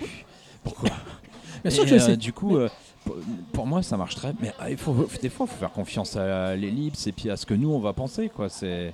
Ah, moi, j'adore l'ellipse, c'est très Non, bien que mais- j'adore l'ellipse. Bah J'aime bien, j'aime bien quand les choses sont narrées il par faut- l'image faut- et qu'il y a faut- des ellipses. Mais là, faut, se faire, faut faire confiance aussi un peu au, au lecteur. pour, c'est une euh, première œuvre Kino. C'est des défauts, Ouais, c'est des défauts scénaristiques, ça s'appelle. D'accord, je suis d'accord, mais le village, de, tu, tu- tu te fais la scène d'horreur dans ta tête, du coup, puis tu te la donnes pas, quoi. C'est Scarface, c'est la, tronçonneuse. Oui, mais là, on parle du jamais, moteur principal de l'histoire. Le moteur principal, c'est la vengeance. Ouais. Donc, qu'est-ce que tu comment tu la nourris ta vengeance? Elle est Bah, pas nourrie là. Si, avec tous les flashbacks Non, où regarde, il nous je- je raconte expliquer- pourquoi il je- tient à je- cette personne. D'accord. Je vais t'expliquer pourquoi, à mon avis, il y a, y y un gros problème euh, au niveau de, de ce- de- de- de- du sentiment premier qui anime le manga. C'est qu'à un moment donné, il passe rapidement sur ça, il passe rapidement sur cet aspect-là, et par contre, par contre, il va s'éterniser euh, sur le côté noir de l'univers à tel point que ça en devient grotesque. Comme je vous l'ai dit, il y a du cannibalisme dès le début. Pourquoi pas? Ça, ça, ouais, ça, ça, je trouve ça plutôt vraiment très intéressant. De l'inceste juste après, du viol, de la zoophilie, la secte religieuse. La- c'est que noir sur noir sur noir sur noir, à tel point qu'à un moment donné, mais c'est bon, j'ai envie du temps. Attends, mon gars, t'as un tome, garde-en un petit peu de ta noirceur pour après. Là, là si tu veux, a- Ouais, je le, qu'après, le attends, hein. moteur, le moteur principal de- de- du personnage, le moteur du, du- du- le moteur principal, oui, du personnage principal euh, est bâclé.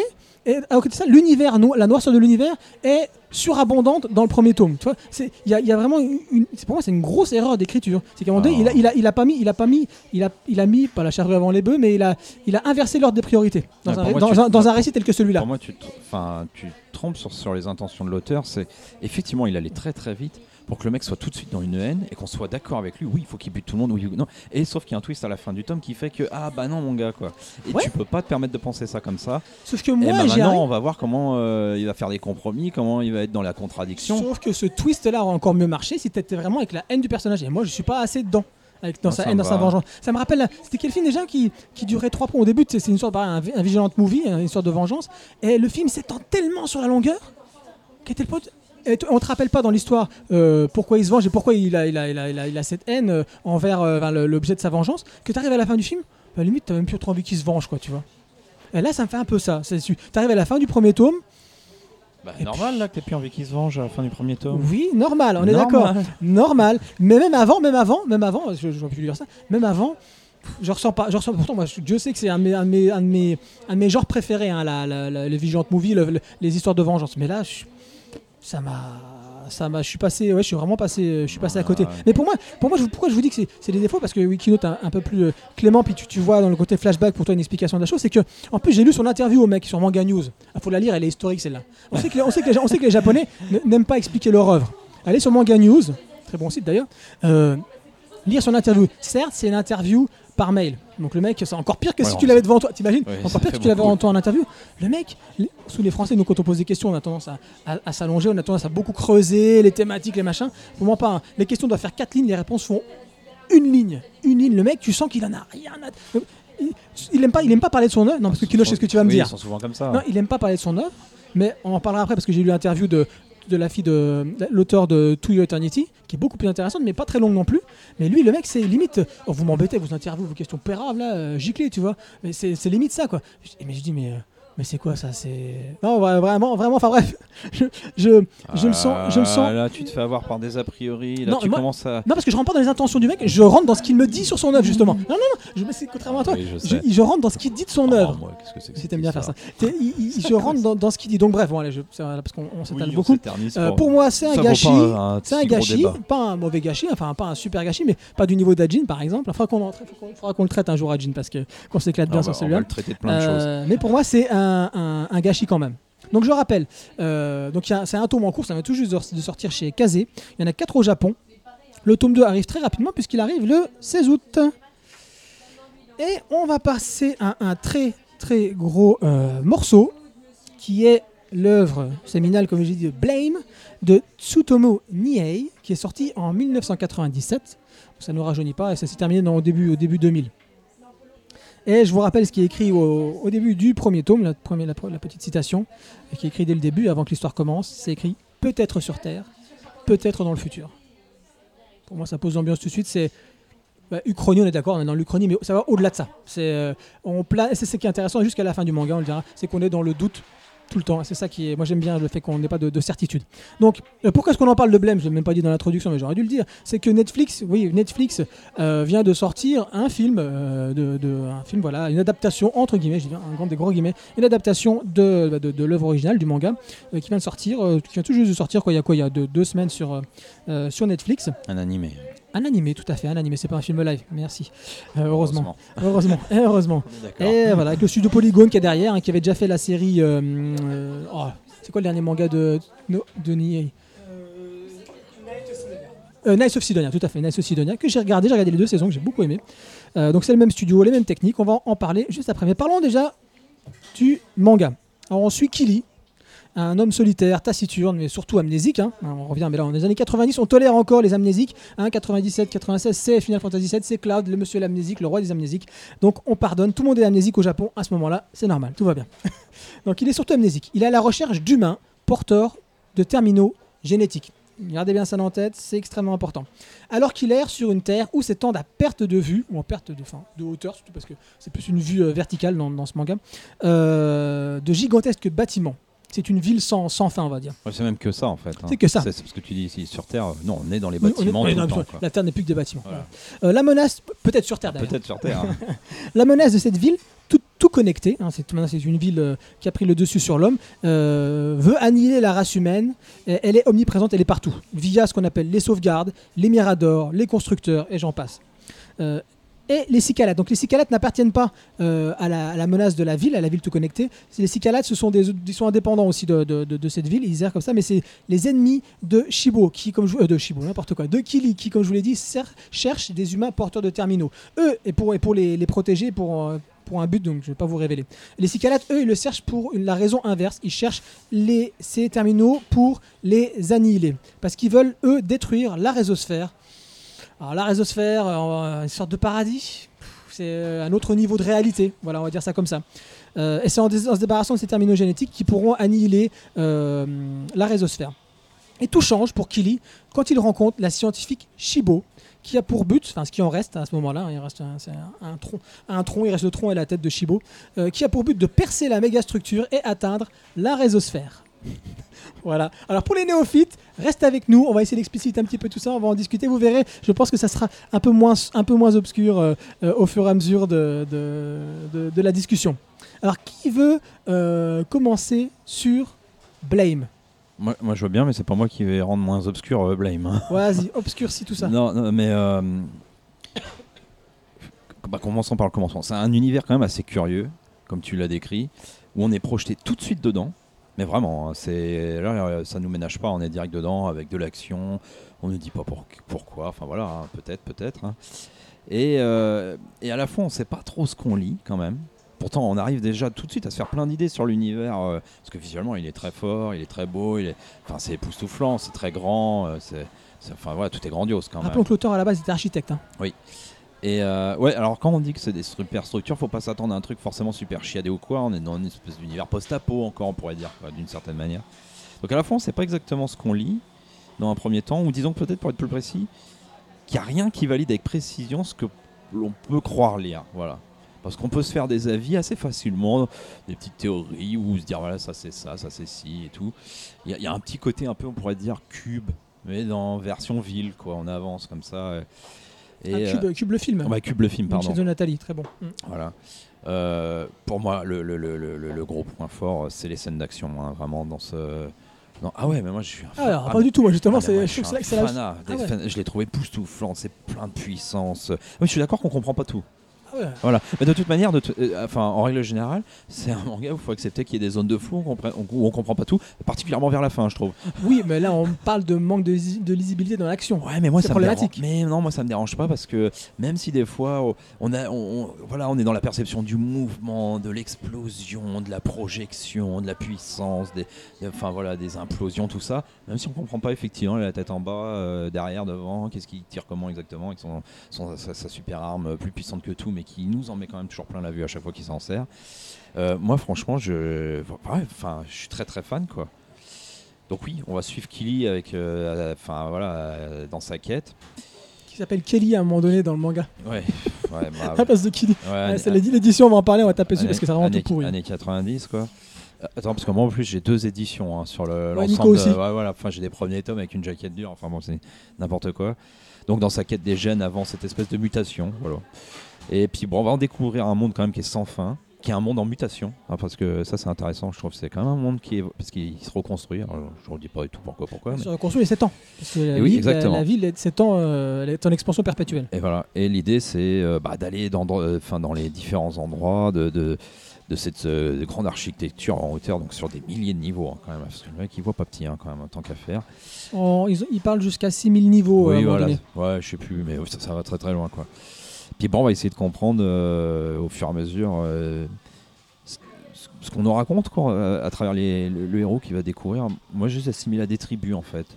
Parce que c'est des restes de l'humanité, ils ont tous leurs particularités, leur mode de vie, leur fonctionnement. Il y en a qui ont accès au réseau, d'autres pas. Il y en a qui font certaines tailles, certaines formes, d'au- d'autres sont, différents. Ils, ont tous à peu près le même mode de vie, c'est-à-dire qu'ils sont dans la survie, ils essayent d'échapper à certains, enfin, des agresseurs, qui sont toujours les mêmes. Et euh, voilà, ça fait quand même un petit côté tribu. Enfin voilà, c'est dans le futur, mais c'est régressif, quoi. Comme souvent dans le post-apo, quoi. On est revenu bien en arrière, quoi. Euh, c'est un univers très froid, très euh, taiseux. Ah, alors moi, ça, c'est ce que j'adore, c'est que là, on fait, conf- on fait confiance au dessin. On blablate plus trop. Alors il Voilà, y a des petits taiseux, mais pas dans le blabla. Ouais, il y a des petits passages où il faut expliquer quand même des bricoles, le ci de là quand même. Mais alors pour le coup, ça passe bien parce qu'on a tellement peu lu avant parce que ça fait pas de il y a pas de scène de dialogue. Le héros il dit rien de toute manière, il parle pas, il veut pas parler. Donc on n'a pas des masses de scènes de dialogue pour rien avant. Euh, On te met pas un narrateur pour t'expliquer pourquoi il est comme ça. Voilà, voilà. Donc les Français, ça prenez-en de la graine. Un manga, c'est quand même du dessin avant tout, moi je trouve. Et là, vraiment, c'est pas voilà, enfin c'est- gigantesque, c'est plein de solitude, c'est de l'abandon, c'est vraiment, euh, il y a un fond mélancolique euh, derrière. Enfin moi j'aime beaucoup évidemment. Euh, quoi dire? Bon, ah oui, parce que comme tu l'as dit, il date. Pour ceux qui pourraient être rebutés par le fait que ce soit un vieux manga, moi je, pense qu'il faut pas s'arrêter à ça parce que déjà à l'époque il était pas très classique non plus, euh, ni dans l'histoire, ni visuellement. Enfin, même s'il y avait des choses en fait qui se distinguaient plus à cette époque-là, je trouve les unes des autres et c'était moins formaté. Mais déjà à l'époque, lui, il était déjà un peu hors sentier battu, donc euh, C'est ça. Autant tu peux avoir un peu de mal à te mettre dans Ghost in the Shell, le, le- le manga, hein, euh, que ce soit sur la forme ou sur le fond. oui, autant ouais, là, tu rentres. Non, et t'es même happé, t'es happé quoi. Tu rentres, tu, là, tu lâches Ah ouais. plus le manga. C'est assez intemporel et euh, je finis juste une, une phrase Nico avant. Voilà, c'est c'est intemporel je pense sur la forme et sur le fond aussi.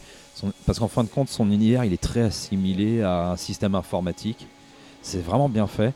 Euh, alors, je vous le dis, ça se découvre pas forcément tout de suite, tout de suite que c'est un peu cette assimilation là, mais c'est pas la, peau- la peau de l'ours que de le dire. Et euh, vous n'aurez pas l'impression de lire une œuvre qui date pour les plus jeunes d'entre nous qui nous écoutent ou même les plus vieux qui l'ont pas lu. Ouais, sauf sur l'édition. Bah là, oui là. Alors on dit qui c'est qui a édité, euh, tu l'as dit déjà, on le redit, euh, nos copains euh, qu'on aime bien, chez Glénat. Ouais, mais ça, c'est Glénat des années 90. Glénat des années 90 mettait beaucoup de choses en sens français. Il suffit de regarder tout simplement tout ce qui était les euh, Guns Miss Cats, les One Piece, la plupart. la plupart de- des mangas étaient en sens français et dans- dans- en, en cartonné et pas de jaquette, comme les Dragon Ball et compagnie. Moi, ce que j'ai adoré avec euh, Blame, c'est que quand Blame est sorti, j'ai tout de suite vu un auteur que je suis fan, Enki Bilal. Et l'auteur de Blame est un fan d'Enki Bilal. Donc il adore aussi ce style de dessin. Et en plus très architectural, très décousu dans le dessin, des traits même pas aboutis, mais c'est fait exprès parce que ça donne ce côté justement euh, ancré, euh, crayonné, ancré, et non pas dessiné, ancré. C'est vraiment, on, a l'impression qu'il a, il a fait son crayonné et qu'il a juste ancré le crayonné. Et c'est ce qui donne beaucoup plus de profondeur à l'œuvre. Et il a toute la force des mangas des années 90, forcément c'est un manga des années 90, du côté où on te met en place un univers, on ne te dit pas, on t'explique avec le côté, euh, euh, comme tu disais tout à l'heure, notice euh, et là-dedans, tu attaques, on te donne, tu prends. Et la force que n'ont pas encore les mangaka français, parce qu'on va les appeler comme ça, c'est que on, dans, les, dans les mangas des années 90, encore aujourd'hui sur certains, même si maintenant on fait beaucoup plus d'explicatifs, dans les années 90, par le dessin, tu comprenais. Oui. Par la situation du dessin et de la mise en page, tu comprenais l'histoire, tu comprenais le truc sans qu'on ait besoin de t'expliquer. Des trucs comme. Et aujourd'hui, il y a quelques rares auteurs qui sont capables de le faire, de te donner cette, cette ambiance-là. Tu as des séries comme par exemple Seven Deadly Sin, comme euh, Black Clover, comme Ajin, comme des trucs comme ça, qui te, sans te donner trop d'explications, tu comprends tout. Et c'est ça qui est fort. Ouais, c'est exactement ce que l'inverse que je disais sur Green Mechanic, quoi. Ça manque de caractérisation euh, visuelle de l'univers. Voilà. Et là, en plus, euh, juste une petite précision, parce que tu m'y fais penser, il compte même pas sur le, la quête du héros qui, si lui-même devrait découvrir le monde. Enfin, il avance, il s'en Oui, fout de il est, découvrir il est amnésique, donc on devrait lui expliquer. Ouais, voilà. Bah non, Bah non, non, non, c'est nous non, qui non, non. découvrons au fur et à mesure qu'il avance, euh, comme ça. C'est quoi. ça. Et en plus, lui, c'est ça qui est génial. C'est que c'est pas un amnésique euh, dit, alors on est amnésique, on va t'expliquer. Non, c'est qu'il est amnésique devenu, devenu avec le temps amnésique. C'est un personnage qui, euh, avec le temps, a oublié les choses. Parce qu'on ne sait pas depuis combien de temps il est là. Et quand on t'explique un truc, c'est qu'apparemment, il est là depuis très longtemps. Mais très, très, très longtemps. D'ailleurs, c'est aussi à force de, de qui est en fait un auteur qui aime bien le côté un peu temporel des choses, des, héros- un peu temporels bizarres. Il a fait comme Ara- euh, Abara, qui était un manga sur les super-héros un peu style euh, glauque, un peu euh, très, euh, technologiques, tuyaux, étranges, aliens et compagnie, qui étaient des héros. Donc c'était un peu étrange. Et après, il nous a sorti des choses comme Noise, qui est un peu le, le, le début explicatif, un Oui. peu monde de Blame, qui est très très bon. Je conseille vivement Noise, vraiment, si vous avez l'occasion de lire les Blame et Noise. Et donc si les gens aiment Noise, peuvent après commencer euh, bah, un peu se mettre d'emblée. Mais ouais, lisez Noise si ça vous plaît, même si vous comprendrez pas tout, ça c'est sûr. Si- lisez Noise si ça vous plaît, jetez-vous sur Blame. De toute manière, de, de toute manière, on a toujours l'impression d'être euh, dans une, dans son, dans le même univers, dans une extension. Faut dire qu'il a fait un Wolverine aussi. Ouais, c'est ce que j'ai dit. Et alors, c'est pas le, le truc le plus fou qu'il ait fait, Oui, mais encore une fois, on a l'impression d'être tout le temps rattaché à, cet univers. C'est dans le même univers. C'est ça qui est vraiment appréciable chez lui, à moins avec Knights of Sidonia. Là, pour le coup, il justement, et tout le reste, hein. Bioméga, tu pourrais même des fois Ouais, retrouver un peu cet Bioméga, univers. je suis d'accord. Et ouais. par contre, si- je précise une chose. Les gens qui vont lire un peu Bioméga et Blame vont se dire mais c'est pas du tout le même auteur. On retrouve deux trois principes mais c'est pas le même dessin. Et bien si vous prenez Bioméga, il est en 5 tomes si je dis pas de conneries voire 6. Bref, on s'en fout. Le dernier tome est complètement différent. Si vous prenez les 5 premiers tomes, ils sont d'un dessin à la Blame et d'un coup, du jour au lendemain, tu sais pas pourquoi, il a été faire caca, il est ressorti, il s'est dit ah tiens, je change de style et il a fait un nouveau style. Là tu dis what? Non mais what? Mais, Non mais what? Pourquoi t'as fait ça? Non mais déjà non, hein, déjà de base tu me termines ton manga du même style que t'as fait. Tu vas pas me changer du, jour au lendemain parce que t'as as vu un éclat de Vénus dans, le reflet d'un ballon et et euh, et t'as regardé euh, euh, Man in Black, tu t'es dit ah bah tiens je vais changer le dessin. Non non non non mec, mais mais non va, mourir mais non tu me le fais. Et tiens je l'ai encore dit tiens va mourir. Et donc le truc c'est voilà et comment justement amener à changer le, son style, j'ai trouvé ça dommage. Et dans Night of c'est ça qui est dommageable. C'est le, le style graphique. Il est bien, mais il aurait été à la blême, ça aurait été incroyable. Mais il l'a fait trop un peu de côté un peu robotique. ro- Il a fait de la- l'ancrage et du, euh, du euh, comment ça s'appelle avec euh, les fonds, les trames, le tramage. Il a fait avec un truc un peu particulier dans Night of Sidonia. Donc on aime, on n'aime pas.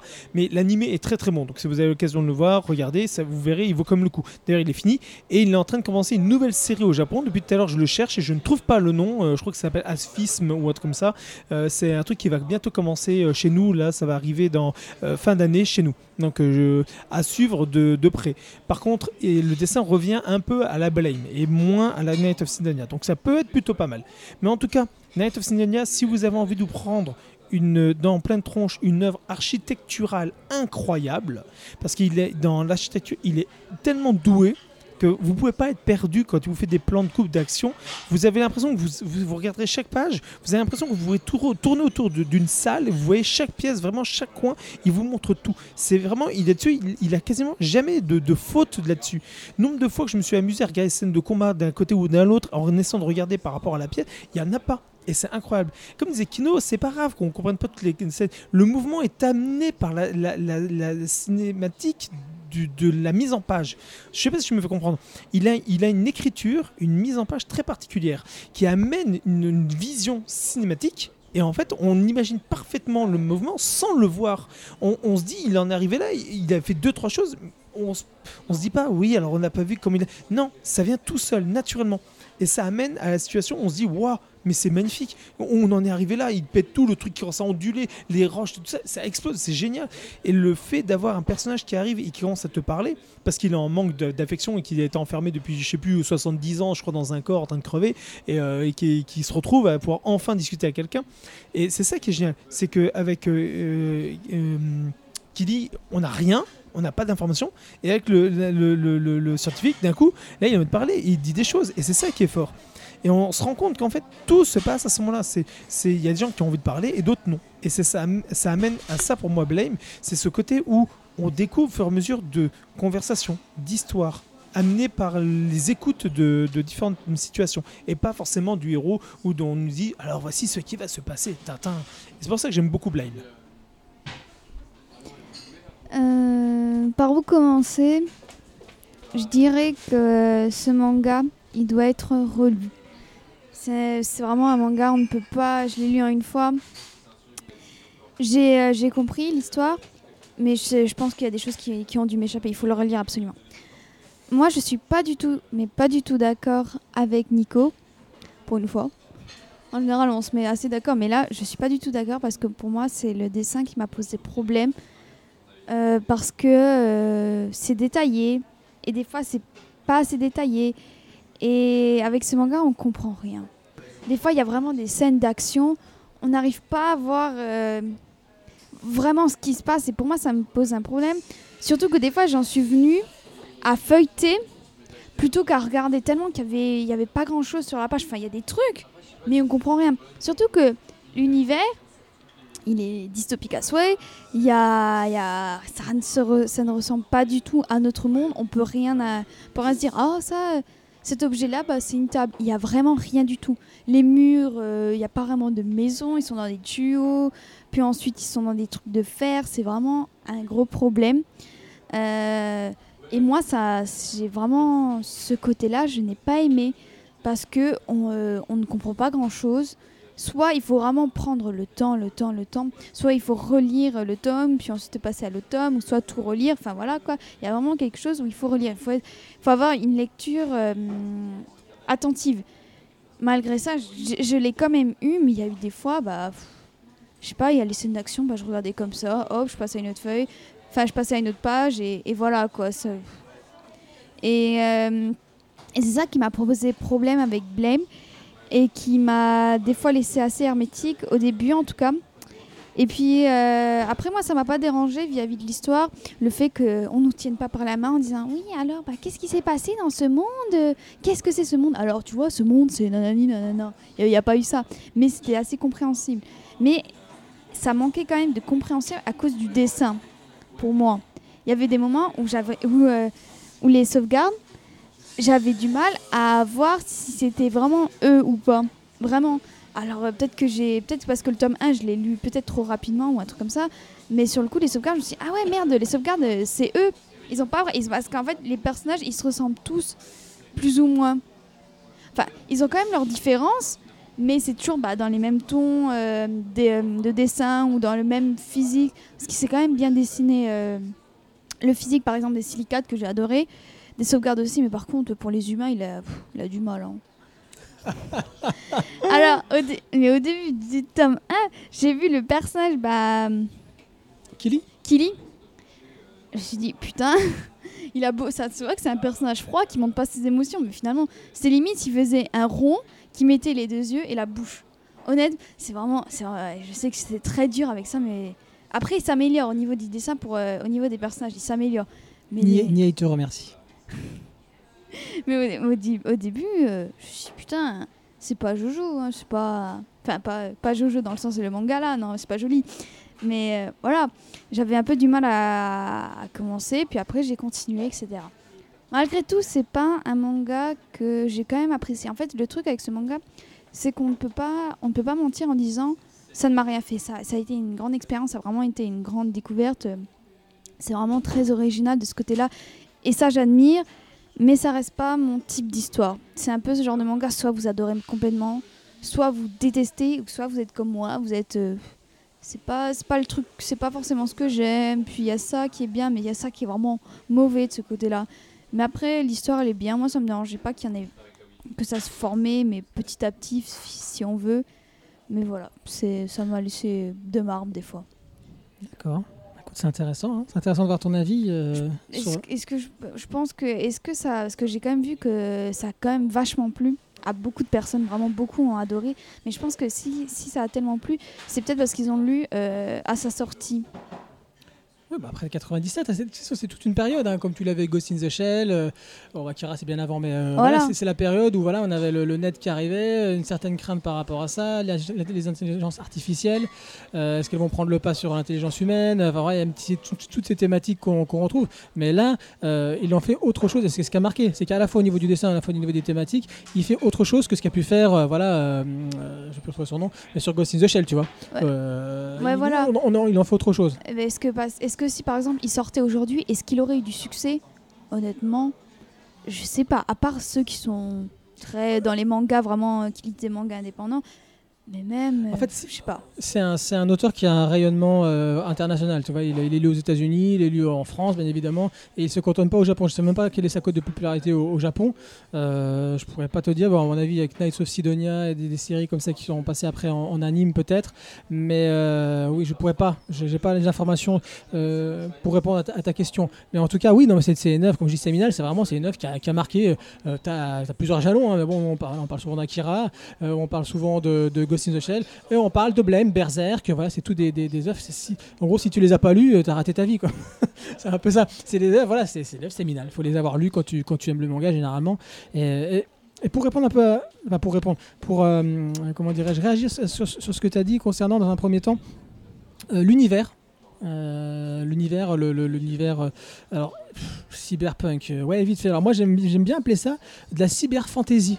Et pourquoi je pense à ça? Pourquoi je pense à ça? Alors cyber, on peut pas nier le côté cyber, hein, ça c'est clair, c'est- omniprésent. Mais pourquoi de la fantasy C'est parce que c'est super marrant quand vous, vous analysez, enfin vite fait, hein, pas besoin d'aller très profondément, quand vous regardez un petit peu euh, euh, le, type de personnage que vous rencontrez, surtout dans la deuxième partie de l'histoire, il y a des fées, si vous vous souvenez, de dames, dames, dames main serve. Ouais, dame main serve, donc là on est dans, dans la, dans la chevalerie. les euh, petites fées, là. Voilà, les petites fées qui vont porter les. hein, Voilà. Euh, elle, elle est protégée par qui? Par le chevalier Seu, ou Seu, je sais plus comment on prononce. Euh, Shibo, à un moment donné, un de ses corps, elle a des ailes à un moment donné. Bref, il y a toute une espèce de, de, de fantaisie qui, qui, qui s'invite dans cet Ouais, univers-là. et c'est vraiment très joli là. Et c'est là, là qu'on reconnaît encore la marque d'un grand auteur. C'est qu'on se dit, ah, bah, pff, oh, encore une œuvre cyberpunk, machin. Non, pas du tout. Tu rentres dedans, et en fait, tu te rends compte que tu vas passer, oui, effectivement, tu auras du cyberpunk à un moment donné, mais tu commences, par exemple, avec une ville comme Vivelec, à un moment donné, dans, l'histoire, je crois, tome 3 ou 4, je crois. Euh, là, tu as l'impression, hein, pour ceux qui connaissent un petit peu Fritz Lang et son univers, c'est Metropolis. C'est très clairement Metropolis. Tu dans l'expressionnisme allemand. Là, là tu es dans l'expressionnisme allemand. Tu es vraiment avec tous ces, toutes ces structures euh, en courbe euh, voilà, qui, qui, qui, qui, bah, qui renvoient bien évidemment au mal-être social euh, des personnes qui y travaillent parce que c'est vraiment plus ou moins de l'esclavage. Avec le, voilà, tu les vois en train de marcher, tu as des plans, c'est carrément Metropolis hein, le, film. Et tu vois vraiment les gens du bas, les gens du haut. Donc là, on est dans, quelque chose qu'on retrouve aussi dans Gun. hein, on parlait des, des œuvres séminales. Gun, Gun en fait aussi partie, bien évidemment. Donc là, t'as ça, tu passes donc de ce côté-là, ce côté expressionnisme allemand. Après, tu vas sur les chantiers orientaux une partie dans, le manga, où là tu es dans, dans- dans l'anticipation complètement épurée, un peu comme ce qu'a pu faire euh, THX 1138 euh, euh, de notre ami euh, Lucas, ah, vite fait ami. Voilà, donc tu, passes vraiment de, dans, plusieurs styles de, de- DA, et tu te- ça te dérange à aucun moment. Tu as une vraie continuité, une vraie évolution dans, dans, l'univers, et ça ne te dérange à aucun moment. Ce qui est bien que tu t'es pour toi, tu es vraiment plus dans du cyberpunk, tu es vraiment dans la cyberfantasy, si on peut dire ça comme ça, mais voilà, il est quand même...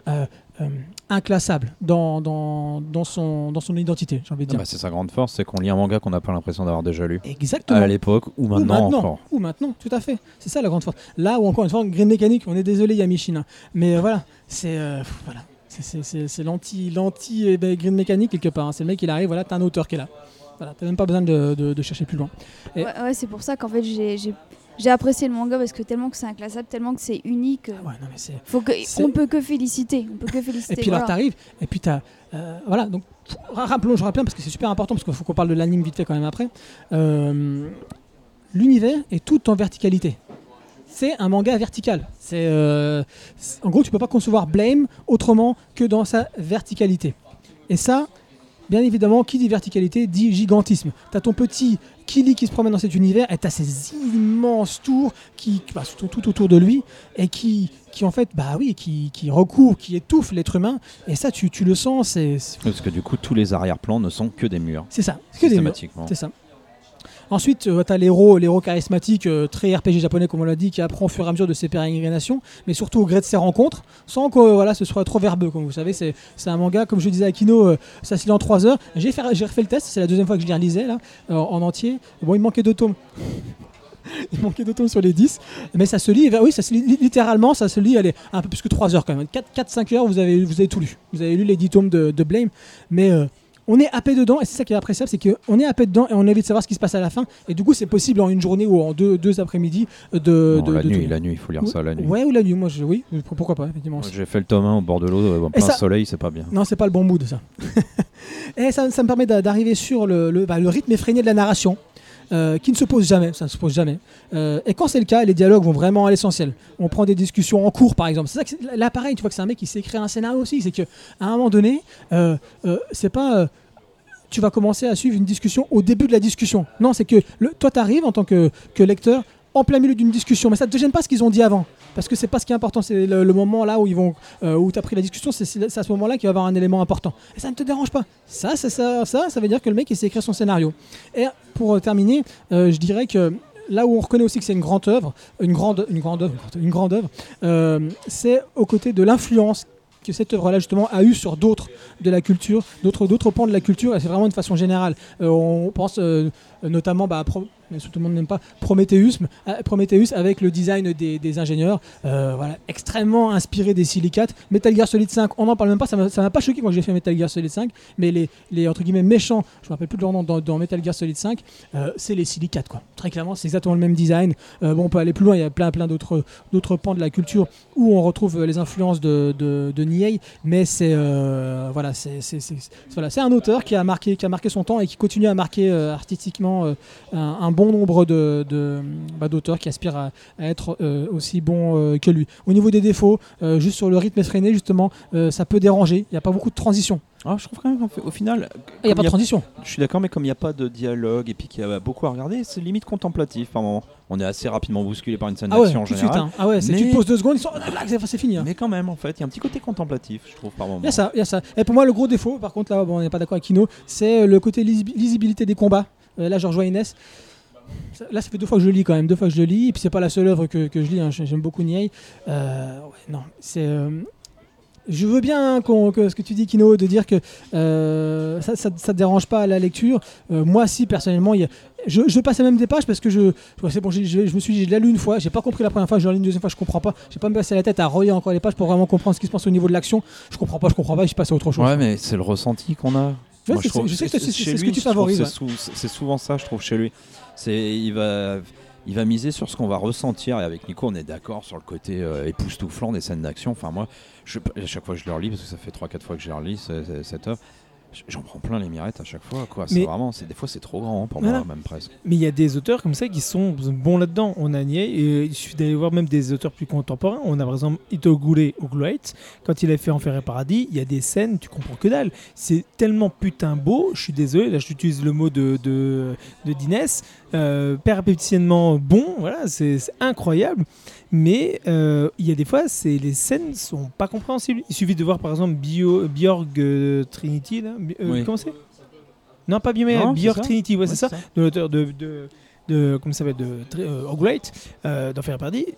Donc, En fait, tu comprends que dalle. l'histoire. Tu te dis, par exemple, ça c'est genre d'œuvre que tu lis en disant, tu comprendras que dalle. Les scènes d'action, des fois, tu comprends pas, mais c'est tellement beau, c'est tellement, tu te dis bien, c'est maîtrisé. Et ben, il- euh, pour Niei, il y a des moments où tu te poses pas cette question parce que justement, c'est pas tant le combat qui est intéressant, c'est certaines mises en place et à quoi ça amène et la, la contemplation de, du, mouv- du geste, ou tout moins, pas du mouvement, mais de, hum, de, de l'action. Pas, enfin, comment dire ça? Ouais, mais je C'est pas l'action en, soi, c'est le- le- l'arrivée de la- de l'action, c'est l'arrivée du geste, c'est le- la finalité du geste, la finalité de l'action qui est plus importante, je trouve, à mon goût. Après, chacun voit midi à sa porte, on est d'accord. Certains ont besoin d'avoir tout, ou seulement le début, ou pas forcément la fin. Peu importe. Mais effectivement, là, je trouve qu'il le maîtrise tellement bien qu'au final, pour moi, c'est pas dérangeant. Conclusion, pas de problème, on est problème. Problème. Merci, j'explique. Hein, ouais, donc. Ok, bon, allez, allez. Par contre, là, on va Eh, L'anime, l'anime, vite fait. Bah, c'est ça, j'allais parler de l'anime. Ah Je bon. dis, on va faire qu'on fasse exactement vite fait. Euh, bah écoutez, euh, je reste rapidement ou tu veux commencer Kino? Commence, Kino? Bah, allez, vite fait. Et c'est pas un plus par rapport à, moi je trouve par rapport au manga, euh, comme souvent. Ça reprend les éléments, ça les bidouille un peu, euh, une sauce plus simple, n'importe comment, enfin plus pareil. C'est plus pareil, mais ça reprend à peu C'est près c'est les- perturbant. Hein, Oui, ça reprend la parce que il y, a tout, mais pas, mais pas pareil quoi. C'est tout est tout est là, mais tout est différent. Euh, le petit côté un peu contemplatif, on prend son temps, ça, ça, ça saute. Le côté, alors l'explicatif, là, c'est plombant. Moi, c'est vraiment les phases de dialogue. On le voyait dans la bande annonce, ça parlait Oh beaucoup. là là, là, c'est- on tire le frein à main, on s'arrête sur la bande d'arrêt d'urgence et blablabli, et blablabla, et blablabla. Ils n'ont pas été fichus. Et, et c'est pour moi, c'est pas une question de temps. Et parce que dans, dès les premières pages de- du manga, on sait qu'on peut le faire. Donc, euh, c'est voilà, c'est pas parce qu'ils ont qu'une heure et demie ou je, enfin, je sais plus combien il dure, une heure 45 je crois. 45. ouais. Ouais, c'est ça. C'est pas une question de temps. On sait qu'on peut le faire. Ils n'ont pas été fichus de montrer l'univers et de nous le de nous le faire découvrir euh, au fur et à mesure par petites touches sans nous l'expliquer euh, abondamment quoi. C'est c'est vraiment euh, Mais, alors on perd le noir et blanc on perd l'esthétique on perd plein de choses mais on gagne quand même en beauté. Enfin on gagne. En tout Eh, cas ça reste super il n'y a beau. rien qui t'a choqué, toi? Bah, quel niveau Bah, attends, euh, on, par- on par- on parle de verticalité. Ah oui, non, mais là, c'est fini. Bah, Oui, euh, pourquoi, pourquoi c'est fini? Parce qu'on le, le truc il est en 2.35. Bah oui, je suis d'accord. T'es Bah en oui, format cinémascope. Attends, attendez les gars, qu'est-ce qui se passe? Bah oui, ça, ils ont écrasé tout. Ils ont tout écrasé. Ils ont, ils rien compris à la- dès le départ, ça c'est un choix. C'est-à-dire le mec il a rien capté à l'œuvre. Bah, yeah, bah, on se retrouve avec une œuvre de SF euh, pas dégueulasse, hein, vraiment Ah non, bien, c'est bon, euh, qui bon. euh, ce qui est bon dans le, enfin, qui, qui, qui, enfin, qui reprend pas, donc qui s'appuie, voilà, et puis qui reprend les éléments et qu'on fait quelque chose de bien, d'honorable, enfin, de très très bien, même c'est beau, ça, ça, enfin, ça bouge bien, sauf quand ça s'arrête, hein, évidemment. Mais, euh, moi, enfin, je suis pas, enfin, j'ai bien aimé. Voilà, je vais pas m'étendre euh, sur euh, pourquoi et tout ça dans tous les sens, mais au final, ça se regarde vraiment bien. ça sera jamais, c'est pas la puissance d'un Ghost in the- Shell, on est d'accord. Enfin, je parle pas du film, je parle de l'anime. Alors qu'il y a une œuvre à la base qui permet de faire autant, sûrement. Mais on sait d'entrée de jeu que jamais ils vont faire ce côté, bah, tu le soulignais expressionnisme allemand, c'est évidemment vers ça qu'il fallait tendre. hein. L'influence elle est tellement énorme sur les décors, sur les, les cadrages. Bon, on sait, sait d'entrée de jeu qu'ils n'auront pas là, on sait d'entrée de jeu que le côté euh, euh, mutique de l'œuvre ça va sauter, ça, ils vont parler. Bon bah voilà, ils les évitent pas, ils n'ont pas le courage quoi de d'aller au-delà de- du formatage un peu habituel quoi. Mais ça n'empêche qu'à la fin on a un produit qui est de très très bonne qualité. Ouais, et moi, j'ai une seule chose qui m'a un petit peu. Euh, Ces derniers temps, alors, je veux bien qu'on fasse du nouveau avec du vieux, mais euh, on est revenu à quoi? Dragon Ball Super, Sermon Crystal, Sensei Soul of God. On a maintenant le film de euh, Ghost in the Shell. On a eu Parasite Kiseiju qui a été enfin adapté après 15 ans euh, pour avoir un anime. Et là, on nous sort quoi? Blame. Je veux dire, ok, c'est oui, c'est des grandes œuvres, oui, c'est des trucs bien, oui, ça mérite certains, soit des suites, soit une réadaptation, soit une adaptation. Mais punaise, c'est des trucs qui auraient pu être faits largement avant. Donc euh, c'est un peu dommage de se Oui, dire. mais c'est maintenant que les quarantenaires, ils ont fait leur vie et ce qui est quand ils Ah étaient jeunes et qu'il faut les refaire cracher au bassinet euh, sur la, la fibre nostalgique. Quoi. Oui, puis, puis n'oubliez pas, qu'est-ce qui produit C'est Netflix. Oui. Bah, Netflix, c'est ça. Euh, je vous Ouais. rappelle euh, Stranger Things, euh, je vous rappelle là, s'il arrive Castlevania. Les mecs, ils, vous n'oubliez pas que Netflix marche avec des algorithmes. Qui sont les spectateurs? Bah, Qui sont les abonnés? C'est les 30 quarantenaires. Qu'est-ce qu'ils veulent? Donc c'est les petits geeks des années 80. C'est ça, c'est ça. Mais Netflix, c'est exactement ça. Donc Netflix, ah bah Blame. D'ailleurs, ils le vendent comme ça. Premier truc que tu vas écrire sur la bande-annonce, l'œuvre réputée inadaptable. Ça commence comme ça. Et après, tu regardes la bande-annonce, ça n'arrête pas de parler. Je dis, les gars, à mon avis, vous avez rien capté. On sait que Bah voilà, ils ont pas adapté. Ouais. c'est Voilà, inadaptable. Ils l'ont pas adapté. Oui, c'est ça. C'est exactement ça. euh, Mine de rien, à partir du moment où ils veulent pas garder les parties pris très forts du manga Ouais, de base, méchant, ils se même débrouillent pas trop mal avec ce qu'ils font. Ouais, ouais, non, non, je suis d'accord. Euh, je dirais rien que c'est pas. Alors, je reviens toujours à l'utilité de, vulga- de vulgarisation, comme ce que j'ai dit sur Ghost in the Shell, même si c'est quand même une, une bien meilleure adaptation ici, je pense. Hein. J'ai pas détesté le, détesté le film live, contrairement à Kino de Ghost in the Shell, mais euh, ouais, ouais, qui l'a tué. Mais non, euh, voilà, là, là, ça reste une bonne vulgarisation de l'œuvre originale. Pourquoi on dit ça? Parce que ça a l'intelligence de ne pas opérer un simple euh, euh, euh, copier-coller. C'est-à-dire que. Ils utilisent plusieurs subterfuges, hein, on peut reprocher, mais moi je trouve que ça marche plutôt bien. Ils changent dès le départ de point de vue.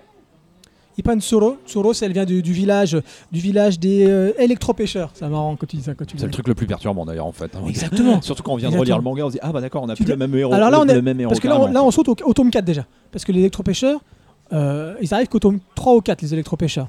Et euh, Tsuro, tu la vois en plus. Mais au début, je pensais qu'elle était même pas dans l'électropêcheur. Parce que je pensais que c'était dans un autre, dans un autre moment, un- une autre temporalité. En fait, non, pas du tout. Comme tu as dit, ils prennent plusieurs éléments. Donc, ils prennent les électropêcheurs qui parlent des planteurs qui étaient avant eux. C'était ceux qui, sont leurs ancêtres. Euh, donc, on retrouve des éléments comme ça. Il y a une réduction de l'univers qui est intelligent aussi, je trouve. À la place de, décrire la grandeur de cet univers parce qu'ils n'ont pas le temps en une heure et demie. 1h40, ils réduisent l'univers justement en, en se focalisant sur ce petit village d'électro- d'électro-pêcheurs et ils utilisent quoi? Une, période, alors je dis postérieure, qui facilite les récits fondateurs de l'univers. Après avoir revu euh, et relu, je suis même pas sûr de ce que, j'avais écrit là. Euh, parce que c'est c'est vraiment très perturbant. C'est que tu retrouves Shibo, pareil, ils la redécouvrent dans un endroit, mais pas de la même façon. Euh, ils vont la réutiliser pour, euh, pour aller dans la résosphère, mais pas de la même façon non plus. Même si elle dit bien, quand je vais me connecter à la résosphère, sache que je ne pourrai pas te défendre. Euh, Kili, donc ça va c'est vers la fin ça aussi. Donc voilà, tu retrouves ça. Il y a tous les petits éléments qui sont collés. Tu dis, ah oui, ça c'est dans le manga, ça c'est dans le manga, ça c'est dans le manga. Mais c'est pas raconté de la même façon. Et ça, c'est l'intelligence, euh, à mon avis, le point, le point positif de, de- ça. Et le deuxième point positif, c'est bah, la puissance visuelle de l'œuvre. Qui, effectivement, comme je dis, on n'a pas la verticalité, ça je suis d'accord. Mais alors, au niveau technique, purement technique, euh, le pistolet qui s'appelle l'émetteur de positron, à chaque fois que je dis de positron, euh, il pète de tous les feux dans, dans l'animé, ça marche super bien. Les particules, Mais dans le la puissance. aussi. Oui, dans le manga, je suis d'accord, dans le manga aussi. Mais là, pour le coup, l'action est vraiment très vite, très lisible. Tu vois très bien ce qui se passe. hein. Euh, Et voilà, et puis tu sens voilà, que oui, voilà, vi- visuellement c'est très beau. Le petit bémol, je verrai deux petits bémols au niveau euh, graphique encore une fois, parce que tout n'est pas super, c'est ça un petit peu, il y a des nuances dans tout, dans, dans, dans, dans, l'adaptation. C'est. Alors c'est de la 3D, hein, faut le dire, c'est de la 3D, c'est pas de l'animation oui, tradie, mais qui a réussi, c'est Polygone, hein, ce qui, donc, ceux qui ont déjà travaillé sur euh, Knights of Sidonia, qui ont fait la, la très bonne série pareil sur Netflix, hein, c'est Netflix aussi. Euh, donc c'est très beau au niveau des décors, très beau au niveau de, de tout ce qui est de l'habillage. Par contre, dès que tu arrives sur les visages et sur l'animation à proprement parler, parce que tu es sur la 3D, donc quand tu penses 3D, tu penses Pixar, tu penses machin, pas de saccade. Et là, tu as la saccade qui est propre à la 2D, tu comprends pas très bien, et ça fait très bizarre quand même. Donc tu as les visages qui sont pour moi très ratés, enfin vraiment ratés en 3D, je- ça marche pas très bien. Et le côté de, l'animation de façon générale euh, saccadé que on- qui est incompatible à mon avis avec euh, euh, la 3D. Voilà ce qu'on pouvait dire. Est-ce qu'il y a d'autres choses à rajouter On pense encore sur l'animé ou Nico encore? Ce truc, c'est que maintenant je comprends un peu pourquoi tu n'avais pas trop aimé le côté équilibre avec les émotions qu'il avait dans la version animée. Euh, Effectivement, que la 3D, avec l'approche qu'on a du dessin, c'est vrai que dessus, ça peut passer comme quelque chose de bizarre par rapport au livre. Et de ce point de vue-là, maintenant je comprends ce que tu veux dire. Et ouais, d'accord, donc je te retiens, je te rejoins, dessus. Euh, pour moi, effectivement, il avait le, côté euh, des, émotions qui est très important parce qu'il n'a pas les mêmes émotions, il n'a pas d'émotions, il ne sait pas ce que c'est des émotions, ou du moins il ne les comprend pas de la manière qu'il les, comprend lui-même euh, ou qu'il les ressent ou qu'il les fait ressentir aux autres. Et dans la version animée, effectivement, de cette 3D, cette approche, ça fait bizarre. Ouais, je suis assez d'accord avec toi. Ok mes amis, donc je rappelle, le manga est chez Glénat en 10 tomes, fini? Euh, bon, l'édition, je vous dis, dans le sens français, il y a des fois des, des morceaux de dialogue qui sont coupés littéralement. hein. Voilà, bon, c'est l'éditeur, enfin c'est l'éditeur, on va dire, c'est, c'est- c'est au niveau de la... C'est l'éditeur, oui peut-être, oui, voilà, bon, bref. Euh, l'imprimeur, cherchez-moi, voilà, c'est au niveau de l'imprimeur, ça peut C'est poser problème. l'époque, on dit. C'est l'époque. C'est l'époque. Mais bon, À la base, on sa- En à ce cette moment, époque-là, on connaissait pas tout à fait l'imprimerie encore. Allez, on va être gentil.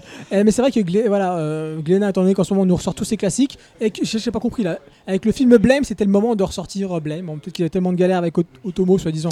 Pour Akira, Euh, Plus dur à vendre, puis je suis pas sûr qu'Akira déjà ils en balancent tant que ça. Mais... non, non, ils en, ils en vendent pas, ils en Mais, vendent pas tant que ça, mais puis ils en passent pas tant que ça non plus.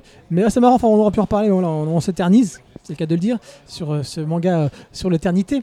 Euh, mais bon, j'ai repensé, à- j'ai repensé à vous les amis, parce que quand j'ai mis dos à dos, non, j'ai vu une photo dos à dos des deux Ghost in the Shell qui viennent de ressortir, c'est comme sur Akira. Bah ouais. Ah, j'ai failli prendre la photo de l'envoyer, comme, j'ai dit bon, mais bon. comme ça, après, ils referont encore une autre édition où c'est propre, et puis on l'achètera, puis on se Ouais, rendra ça compte qu'il manque une page au milieu ou je sais pas quoi, puis on rachètera la suivante. Donc voilà, donc manga qui est chez Glénat, 10 tomes finis, sens de lecture occidentale, sachez-le. Voilà, et l'animé qui est dispo euh, sur euh, Netflix. Le sens de lecture occidentale, faut le dire, c'est encore là que ça dérange le moins. Ça parle tellement peu que déjà, c'est pas au niveau des, des bulles de dialogue qu'on va être embêté sur. Oui, non, c'est bien. Bon, enfin, on aurait, on aurait préféré. Oui, on aurait préféré, évidemment. Tout à fait. Et donc on termine avec To Your Eternity de Yoshitoki Oima. Et petite citation pour commencer, bien évidemment. C'est à l'épreuve de la réalité que je saurai ce que je suis. Voilà pourquoi mon voyage commence. Une mystérieuse main laisse choir une sphère sur la terre, se transformant d'abord en pierre, puis en mousse et enfin en loup. Immortel, il n'a de cesse, ou elle n'a de cesse, ça devient un loup, donc on va dire il, immortel, il n'a de cesse d'avancer, sans but précis, dans ce décor vide et enneigé. Jusqu'- Jusqu'à sa rencontre avec un jeune garçon vivant seul dans l'attente du retour de son peuple parti en quête d'une terre plus clémente. Tous deux vont apprendre à se connaître et enfin partir à la recherche du peuple disparu. Mais la mort les attend au bout de ce voyage. Ou alors serait-ce l'éternité donc je précise, hein, c'est la deuxième, c'est une deuxième œuvre hein, seulement, c'est la ou troisième, non pardon. En France c'est la deuxième, elle a, elle a fait une, autre encore. Euh, c'est la deuxième œuvre de la jeune, très jeune même, elle avait 18 ans hein, quand elle a fait son, son pilote pour euh, 18 ans quand elle a fait son pilote pour Silent Voice. Donc, vous voyez le niveau quand même. Je, ne- dis que ça. Euh, donc c'est l'auteur de Silent Voice, hein, je viens de le dire, qui décidément ne s'attaque pas à des sujets faciles. Hein, euh, cherche pas la facilité. Hein. Euh, elle a traité la surdité dans un manga. Merci. On va, on va, allons-y, allons-y pour faire ça. Et puis là, on commence le manga. C'est une boule, un loup, un petit garçon. Ils sont tous seuls dans, dans- dans la neige. Voilà. Comment, comment, on va faire, comment est-ce qu'on va faire avancer l'histoire? Donc autant vous dire que euh, ça nous brûlait vraiment les lèvres de parler de ce manga, mais comme on avait fait pour, euh, pour euh, Dead Dead Demon d'Asano, on voulait attendre le, le- le tome 2 pour, pour vous en parler, c'est chose faite, et je pense encore une fois qu'on a, qu'on a bien fait. Qui veut commencer sous To Eternity? Allez Kino, vas-y, Ah, bah t'as le crachoir, vas-y, vas-y Kino. Je, je suis embêté avec, ce, avec To Your Eternity parce que euh, les, je sais pas, je sais plus combien, 3, 4, 5 premières pages là sont tellement énormes, époustouflantes, euh, euh, d'efficacité, avec très très peu, quoi. C'est une sphère, un loup, un garçon, et, et là, ça dit tout sur la création, sur la naissance. Mais il y a très peu, puis il y a tellement, quoi. Fois- Donc tout ce que j'aime. J'aime quand c'est simple et efficace, c'est le plus dur à faire. Le problème, c'est que le premier tome, il y a quand même trois projets, trois étapes, euh, trois choses à lire. Ouais, non, moi, toi, t'en comptes deux, moi, j'en compte trois parce que je compte ces premières pages, et puis après, je compte l'aventure du garçon, et après, je compte l'aventure de la petite fille. Et là, et là euh, du coup, sur le premier tome, je me dis, il va falloir que j'ai le deuxième tome pour savoir vraiment vers où on part, parce que c'est comme ça, un rebondissement, puisqu'en fait. Le- Tu le- peux parler de ce qui se passe, on peut en parler. Voilà, hein. alors, la sphère, première euh, partie, voilà, donc sphère- partie de la sphère de la création, on va dire, de voilà, cette. la euh, sphère devient euh, ce qu'elle rencontre. Donc, euh, le- un loup. euh, Il y a, il y a un- mimétisme. Un, un garçon, voilà, ainsi de suite. Donc on peut se dire que va- ça va, se, enfin ça va, ça va se recréer comme ça sans cesse et tout. Non, on va s'arrêter sur la petite fille quand même beaucoup. quoi. Euh, À partir de la deuxième partie, enfin oui, troisième pour toi. Qui n'est pas la sphère, hein, je précise la petite, la, la petite fille, mais euh, qui va être liée. Euh, alors, la première partie, ces quelques premières pages, je l'ai dit, sont sublimes, vraiment. Il n'y a, a rien à dire. Enfin, c'est voilà, tu veux parler de la création, tu fais ça, boum, c'est fait, au revoir. T'as t'as un personnage, on ne sait pas qui c'est, euh, comme ça un peu. Quand on parle de création, c'est c'est la création d'une boule, hein, pas la création de l'univers. Il est déjà là l'univers. hein. Oui, oui, non, mais de la création de la naissance d'un être, de ce que tu veux, enfin de quelque chose. Ouais. Euh, peu importe, à la limite, j'ai envie de te dire, t'as un être, tu sais pas qui, qui pose une sphère, bim, ça devient un loup, ça devient un garçon. Après, on se retrouve avec ce garçon qui a une histoire un peu étrange, il est tout seul dans un village, tout le monde est parti, enfin, on lui avait laissé quelques vieux, ils sont tous morts, il les a enterrés lui-même. Et lui, il veut quitter ce village pour retrouver les autres. Et euh, bah, il est content de retrouver son loup, qui n'est donc pas son loup, puisqu'il il a C'est changé entre temps. a pris là. Voilà. Et euh, il, veut repart- il veut partir avec pour euh, là, suivre les traces de, de- de tous les habitants du village. Donc là, on est enfin, vraiment, voilà, assez rapidement, là, ce côté désertique, seul, comme ça, qui est vraiment très, très, très, très poignant. Et je reviens à Fire Punch, Oui. sur mon histoire. Regarde le temps qu'elle prend. Ah, ça, je suis d'accord. Oui, mais c'est pas la même Elle chose. pose son univers. Mais si, elle pose. On parle d'incipit, comme on dit là. On parle d'incipit. Regarde le temps, Ouais, comment elle le pose magnifiquement. ben, justement, moi, ça me pose un problème parce que du coup, jusqu'à là, on se dit c'est sympa, c'est bien. C'est plus que sympa. Ouais, ouais, non, mais alors, ben, c'est très, très bien. Sauf que là, d'un coup, en fait, on arrive sur le vrai projet, la vraie histoire, qui est la gamine, là. Et que moi, j'en peux pas, j'en peux plus. Tu pas marche? Bah non, elle m'a gonflé d'entrée de jeu, je suis désolé, elle saute partout, elle braille partout, c'est chiant. Parce qu'on n'est absolument pas dans ce, dans ce ton-là avant, dans cette ambiance-là, on est dans quelque chose de seul, de désertique, d'ailleurs plus proche, si on voulait, de Blame. Et là, d'un coup, on se retrouve dans un truc où, euh, qui s'assautille, ça braille dans tous les sens, j'en peux plus, l'humour, machin, qu'on n'a pas au début du tout. Enfin, je veux dire, quelqu'un qui essaye de faire de l'humour tout seul avec un loup, ça donne pas la même chose que euh, elle avec ses qui veut devenir une adulte, qui veut euh, donner le sein alors qu'elle est toute petite. Je sais pas quel âge elle a, mais enfin c'est une gamine quoi. Alors, en plus, c'est même pas une ado, c'est une gamine. Ah oui, elle veut se marier avec Palona. Voilà. Donc là, on part sur quelque chose de beaucoup plus dans l'aventure, beaucoup moins philosophique. Les trucs sont posés. Alors, oui, oui, non, parce que le tome 2, finalement, on s'occupe plus de la création, on s'occupe de détricoter les croyances. C'est ça. Donc là, on part un peu encore sur autre chose. Donc elle a des choses à dire au fur et à mesure, elle va les dire. Mais du coup, c'est fourre-tout. Enfin, pour moi, c'est un vrai fourre-tout. Alors, je pense qu'à la fin, à la partir du, du- de- du dernier tiers du tome 1, on est vraiment sur ce qu'elle veut faire. Mais commencer avec une chose, puis une autre, puis arriver sur le projet fondamental, enfin réel, qu'on va dire, euh, des persos qu'on va suivre, des aventures qu'on va suivre. Moi, ça m'a. Au final, je, je- je suis un peu déçu au fur et à mesure que j'avance, quoi. C'est bien, c'est vraiment bien. Même dans le tome 2. Mais oui, non, mais c'est bien. Et le pas- final du tome 2. mais oui, tout est bien, on est d'accord. Mais t'as vu d'où on part Et on est en dessous, clairement. Ouais, mais justement, le final, on- le final du tome 2, Ouais, mais c'est compliqué. Hein. Alors euh, bon, euh, déjà tu peux pas, tu peux pas t'identifier à une sphère. Bon, alors après un loup, c'est bon. Bon, t'as un garçon, t'y vas, puis après on te le retire, puis tu pars sur une autre fille qui a rien à voir, qui est, qui une rupture de ton qui est trop importante pour moi, pour euh, pour pour être suivi. Il y a un lien qui commence à se faire dès la fin du tome 2 avec le début du tome 1. Donc ça c'est intéressant, mais pour moi c'est très mal amené. Enfin, le lien il est intéressant parce qu'on va découvrir des choses, on va comprendre, mais c'est pas assez puissant, c'est pas contrairement, enfin les premières pages sont tellement fortes pour moi que là ça manque de puissance, quoi. Ça manque, euh, c'est pas évocateur, c'est pas les, comment dire, la mise en scène, le découpage amène pas des personnages euh, qui devraient nous en foutre plein la vue de manière assez euh, imposante, assez forte, quoi. Ça reste c'est plat, c'est c'est perturbé par cette gamine tout le temps quoi, qui me prend la tête. J'ai rien contre les gamins. Enfin, si, en fait, dans les œuvres, je, préfère les ados aux gamins en général. Mais là, c'est, c'est, on, on en- moi, j'en peux plus, quoi. Elle me prend la tête, quoi. Et ça me pollue, le, ça, vraiment, ça me parasite la lecture, surtout quand on voit de quoi on parle. t'aimes pas les enfants? Mais c'est pas une question que j'aime pas les enfants, mais je préfère les ados. Mais pour moi, enfin, on part de très haut, on décline un peu, on est en dessous, et on devient sur, et surtout on atterrit sur quelque chose de beaucoup plus euh, typique, de plus, euh, voilà, de plus convenu, quoi. Une aventure euh, avec des rebondissements, de l'action. euh, Alors, il y a, C'est qu'en avec fait, ces thématiques, enfin, c'est très assimilé d'ailleurs un peu, on va dire, euh, moi je dirais euh, tribu indienne un peu au final. oui, il y a de ça. Alors qu'au début, on est sur la glace, on est perdu tout seul et tout. Enfin voilà, on est, on est vraiment plus dans le même projet hein, quand même. Moi, je trouve ça. c'est- Alors, tu vois, contrairement à ce que tu dis, si elle avait fait toutes ces deux premières parties, enfin la première est vraiment très courte en quelques pages, mais la partie avec le gosse et le loup beaucoup plus court, ça me poserait sûrement moins de problèmes du coup, parce que je me serais pas, j'aurais compris tout de suite que voilà, on pose, on pose quelques bases et hop, on rentre dans le dans le vif du sujet. Alors là, tu crois que tu vas partir avec ça et tu. Non, non, mais je pense, je pense que ça va revenir. hein. On a juste Oui, il est, il est toujours là de toute manière, le gosse d'une certaine Non, non, manière. mais même ouais. sans ça, regarde le petit. Hop, tu Oui, soulèves. je suis d'accord. Et qu'est-ce que tu vois? Sur le, sur le tome 2 aussi, tu vois ces fameux petits dessins qui étaient faits sur Mm. l'igloo, Ouais, ou- ouais. ou autre, je sais pas, euh, et, euh, avec la fameuse écriture, alphabet euh, qui Je suis commence un d'accord. petit peu à. Non, non, mais attends, s'expliquer. de toute manière, je fais confiance à l'auteur, je continue sans problème. Je dis juste que pour moi, ça. Tu vois, par exemple, quand, moi j'avais j'avais dit, euh, ce ressenti-là et j'en avais déjà parlé sur Dodoma où je disais dès le début c'était très très fort quoi. Et derrière, pour moi, ça chutait pas. quoi. Et en plus, c'était en deux tomes donc euh, c'était ramassé pour le coup. Quoi. Trois. Oui, trois, pardon, je sais pas pourquoi j'en ai deux. Mais euh, là, euh, c'est plus convenu. Bah, fran- franchement, ça pas. Ah, euh, je, suis- mitigé. Je suis, en fait, je suis un peu déçu, quoi, clairement, quoi. Nico, C'est simple, j'ai adoré. De A à Z. Quand je l'ai lu, je me suis retrouvé avec un mélange de euh, Princesse Mononoke et euh, des, des, gens- des légendes inuites. C'est vraiment ça. Pour moi, quand je l'ai lu, quand j'ai lu To Your Eternity, je, me suis pris une telle baffe. La première partie avec ce loup et ce gamin, mais déjà, moi, je me, suis. ah, Quand je suis arrivé au moment, le, ce- j'ai qu'une seule chose à te dire, souviens-toi de moi. J'avais les, larmes qui montaient aux yeux. C'est horrible, c'est tellement beau, c'est tellement bien, c'est tellement fort. En plus, la scène qui nous met est tellement forte. Et ensuite, tu arrives avec, ce avec cette gamine. Et là, tu te dis, what? Mais la gamine, justement, plus tu avances et plus tu te rends compte de- du ridicule, de l'ineptie de, de- cette dureté de, de- ce monde. Et c'est là où tu te rends compte de toutes les croyances, toutes les vies, tout ce qu'il y a derrière.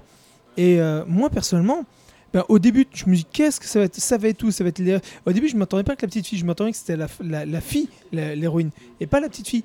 Et là, quand je, je me dis bon, on va voir. Et au final, je me dis non. Au contraire, c'est très intelligent.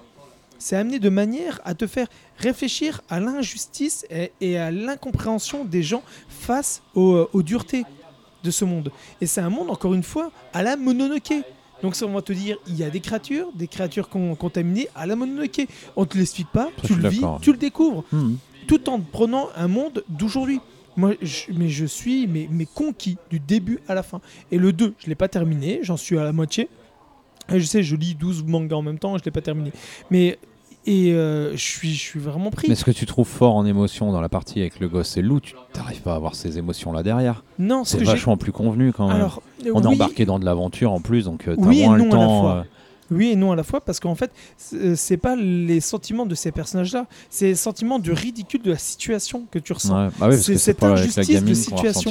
T'as juste envie de rentrer dans ce village, mettre des taquets aux gens, dire mais putain, mais ouvrez les yeux Perpétatienne, mais ouvrez les yeux quoi Vraiment, c'est ça, c'est le côté à se dire mais t'avais envie de mettre des taquets à plein de monde. Et le problème, c'est que tu peux pas, parce que tu peux pas passer leurs croyances, tu peux pas aller au-delà de leurs croyances. Et ce, ce sacrifice de soi qui amène à, et tu te dis non. Bah non, au bout d'un moment, t'as envie de vivre, quoi. T'as envie de dire, mais, mais, mais, mais merde, quoi. Je veux vivre. J'ai pas envie de mourir comme ça. Je veux vivre. Je veux pas mourir injustement. Et c'est ça que je trouve fort. Et c'est tellement amené de manière où t'as juste, au bout d'un moment, t'as juste envie de te battre et de dire stop maintenant. Ne- Non, je me laisserai pas mourir. Non, vous ne mourrez pas. Non, je baisse pas les bras. Et c'est ça que j'adore. On peut, on peut, on peut, on peut voir, oui, on peut, on peut y voir ça. Moi, ce qui m'a, euh, pour rebondir exactement sur ce que, ce que tu viens de dire, Nico, moi, ce qui m'a extrêmement plu, et c'est encore une fois pour moi l'inverse de Fire Punch, euh, c'est la pudeur avec laquelle euh, elle va traiter justement ces thématiques. Hein, tu parles enfin, justement de l'omniprésence des croyances et surtout des, des- des traditions, euh, enfin des traditions et croyances, euh, avec le fameux. Parce qu'on on parle de ça, mais il faut expliquer, euh, ça, ça arrive rapidement dans, dans le premier tome. hein, c'est qu'en fait, Marche, la toute petite fille Marche, doit être sacrifiée, comme le veut la tradition à la croyance, au dieu Oniguma. C'est une espèce de grand Onikuma, non, parce que hein, c'est Oni, c'est plutôt un démon, Kuma, le- le- le- l'ours. C'est King Kong, quoi, c'est tout. Oui, voilà, exactement, c'est plus ou moins un King Kong, tout à fait. Elle doit être sacrifiée, oui, c'est ça, tout à fait. Elle doit être sacrifiée à, à cette espèce de, de- de- de King Kong. Donc, elle donc cette petite marche est comme ça, qui est extrêmement volubile. Elle arrête pas de parler. Elle arrête pas de parler. C'est tout l'inverse du début de manga. Donc euh, pour le coup, la transition est hyper violente. Ça, je te rejoins, Kino. Mais pour moi, ça me dérange absolument pas et ça ne bafoue pas le propos de, de son manga. On trouve parce que le ça s'appelle quand même À toi l'éternel, parce que j'en préfère qu'ils le mettent en français. C'est comme ça que ça aurait dû s'appeler À toi l'éternel, donc To Your Eternity, ce n'est pas tout à fait la même chose. C'est comme l'attaque des titans et Attack on Titans. hein. Bref, nous les, les Français, la traduction de l'anglais, merci. Euh, là, vraiment, le thème, c'est l'éternité. Au début du- de, de- de- cette émission. C'est on parle de, l'éternité et vraiment et la façon dont euh, bah, tous les êtres, tous les êtres qui vont, la rencontrer, qui, vont, qui vont rencontrer, pardon, ah, tous les êtres qui vont rencontrer. Tous les êtres qui vont Nico il a rien vu, il y a des, gens, des, des gens qui lui déposent des, des choses, il, il va même pas. Et ce qui- ce qu'il faut savoir, c'est que euh, le thème, comme je dis, c'est l'éternité et c'est ce qui va revenir, euh, et c'est ce, ce que va devoir, la chose à laquelle va devoir faire face la sphère en fait. La sphère, peu importe la forme qu'elle va avoir, c'est cette éternité, comme dans Benjamin Button. Est-ce qu'au final, ça va pas être plus euh, une malédiction qu'un don?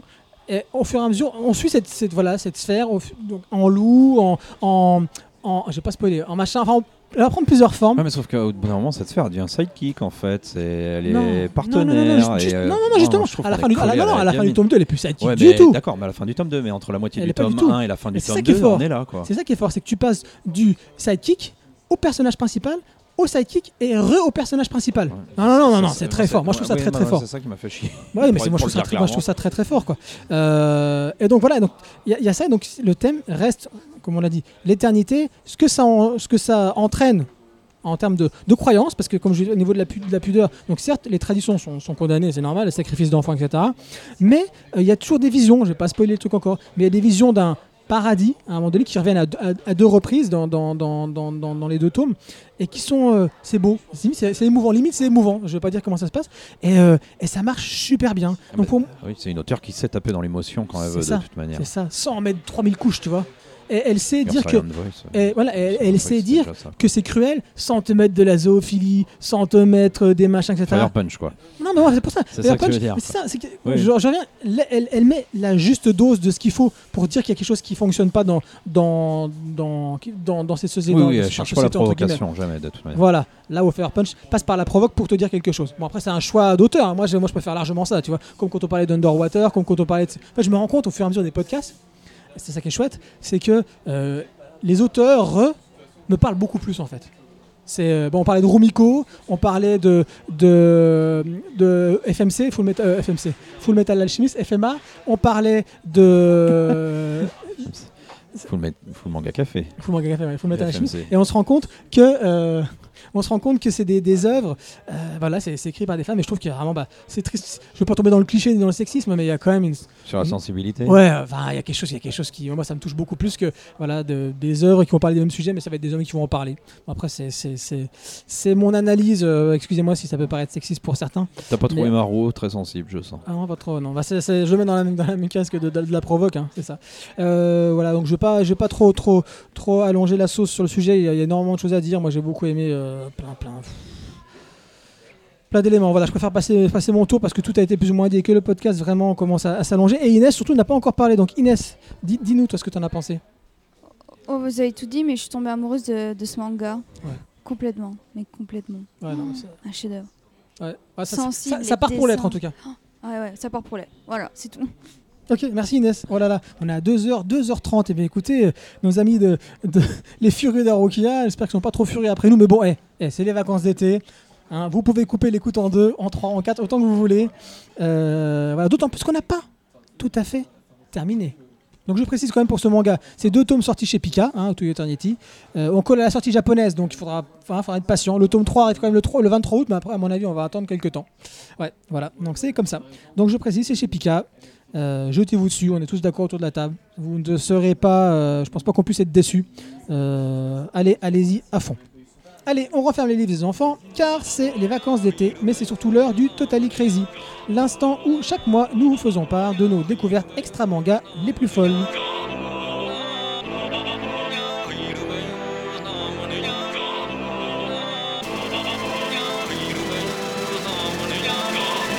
Et c'est Nico qui va être le plus fou tout de suite maintenant.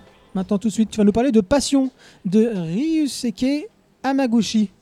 Vas-y, Nico. Qu'est-ce que c'est? C'est un film, je crois. Attends, il cherche, il cherche la fiche wiki ou quoi? Presque. Presque, le résumé, c'était aussi compliqué que ça à raconter ton histoire ou quoi? Non, non, non. Je- je- en fait, je, voulais tricher pour avoir euh, juste les noms pour pas me planter quand je devais le, le- le- en parler. Passion, c'est en fait c'est un, un film qui a été réalisé par un jeune auteur qui l'avait fait pour son école. À la base, c'est avec ses, ses d'autres élèves de son école et il a réalisé ce film, qui est un film en fait qui parle juste de l'introspection de différents personnages qui chacun à leur tour se retrouvent personnage principal pour un moment du film pour expliquer un peu leur vie et leur situation de leur vie. Et en fait, allez, c'est juste pour me la péter deux secondes et en même temps pour, pour mettre le concept. euh, j'ai gagné un concours interlibraire et j'ai été invité par euh, Média Diffusion, donc euh, Kana et différents autres éditeurs, à aller faire un week-end japonisant à Paris. Et euh, extraordinaire. Alors là, je peux vous dire que effectivement, euh, Kana ne se fout vraiment pas de la gueule des libraires et qui ont fait un truc extraordinaire et je leur remercie du fond du cœur.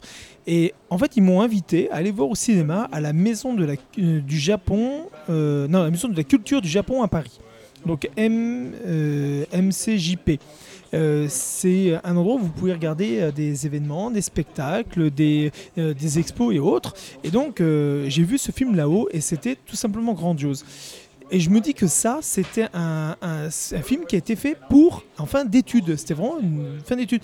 Et on se dit, mais c'est incroyable. Le, le gars, avec euh, six personnages, va vous présenter six morceaux de vie, d'interrogation et de, euh, de situation qui donnent à réfléchir sur le soi, mais à la japonaise. Alors c'est pour ça qu'il y a des moments où on a juste envie de les baffer, mais il faut bien se rappeler que c'est à la japonaise, les manières de voir à la japonaise.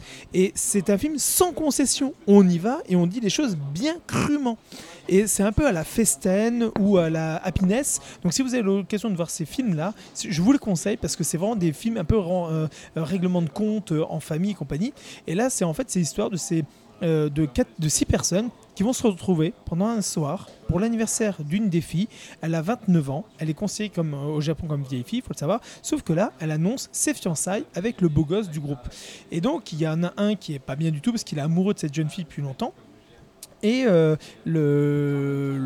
l'autre couple, bah, forcément, vont bientôt avoir un enfant, sont mariés depuis un petit bout de temps, et donc ils sont contents pour eux, tout va bien. Sauf que ben, pendant la soirée, euh, donc les garçons sont ensemble, ils vont picoler, s'amuser et compagnie, sauf qu'ils vont atterrir chez la maîtresse de notre gars qui va bientôt se marier. Et c'est là où tout va commencer à basculer entre chacun les problèmes de soi, entre l'analyse de soi-même, de savoir sa position, sa place dans, dans, leur couple, dans leur vie de tous les jours. C'est extrêmement touchant et profond.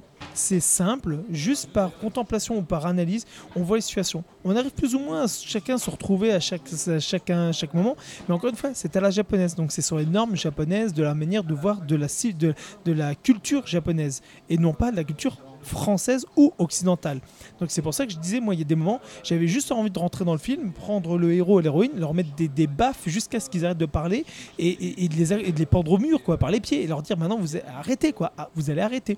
C'est le genre de personne exactement que je ne peux pas supporter. Mais c'était tellement bien fait, tellement bien amené qu'au bout d'un moment, ben, on le prend et on, le lit avec passion. Enfin, on, voit le film avec passion et on peut pas s'accrocher. Ce- On peut pas arrêter de voir. C'est ça qui est beau. Donc oui, passion. Je, je conseille. C'était l'auteur, il faut savoir que c'est lui qui avait fait Happy Hour, qui était un film de 5 heures. Donc euh, si vous êtes bien accroché, regardez-le, il est terrible. Mais en tout cas, passion à voir. Ça a l'air passionnant. On n'en peut plus. Allez Inès, toi tu vas nous parler de Flowers de Innocent Grace. C'était encore une fois une visual novel. Euh, un visual novel qui euh, je fais en ce moment le volume de printemps, pas du printemps, les japonais et les français ils ont du mal, le volume de printemps. Alors de quoi ça parle C'est un Yuri. Oh la vache. Alors on va, on va croire que je fais que ça, sauf que euh, y a, je suis en fait dans ma période où je, où je, re- où je retourne dans les yaoi et les yuri. Mais c'est un yuri. Et euh, la particularité en fait avec ce visual Noël, c'est qu'il existe très peu bah, d'œuvres. Pourquoi tu rigoles? Non, rien, c'était- non, vas-y, continue, continue. Je rigole tout ça, vas-y. Il existe très peu de visual Noël ou même de manga yuri euh, qui ne sont pas destinés aux hommes où on nous assène pas plein de scènes de cul, etc. Là, là c'est pas du tout le cas. C'est vraiment, euh, c'est vraiment soft. C'est vient le Noël que tout le monde peut jouer. Et euh, pourquoi vous me regardez tout ça avec des grands yeux Tu n'auras hein pas pu parler de UA Station ou quelque chose comme ça Ah non, mais moi, il n'y a pas de problème. hein, tu sais, je lis du Yuri de Yaoi, donc il n'y a pas de problème pour moi. hein. Il est en vent en plus. Vas-y, euh, vas-y Inès. Vivement qu'on fasse euh, un épisode spécial Yaoi Yuri. Ouais, ça sera sur la chaîne télé de Nico. Bref.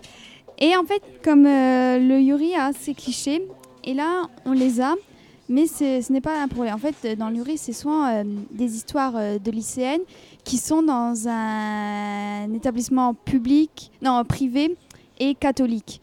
Euh, si vous êtes, euh, si vous connaissez bah, Yuri, vous savez tous que ils ont fait beaucoup sur ça. Qui, enfin, je vais pas vous faire une histoire, mais voilà.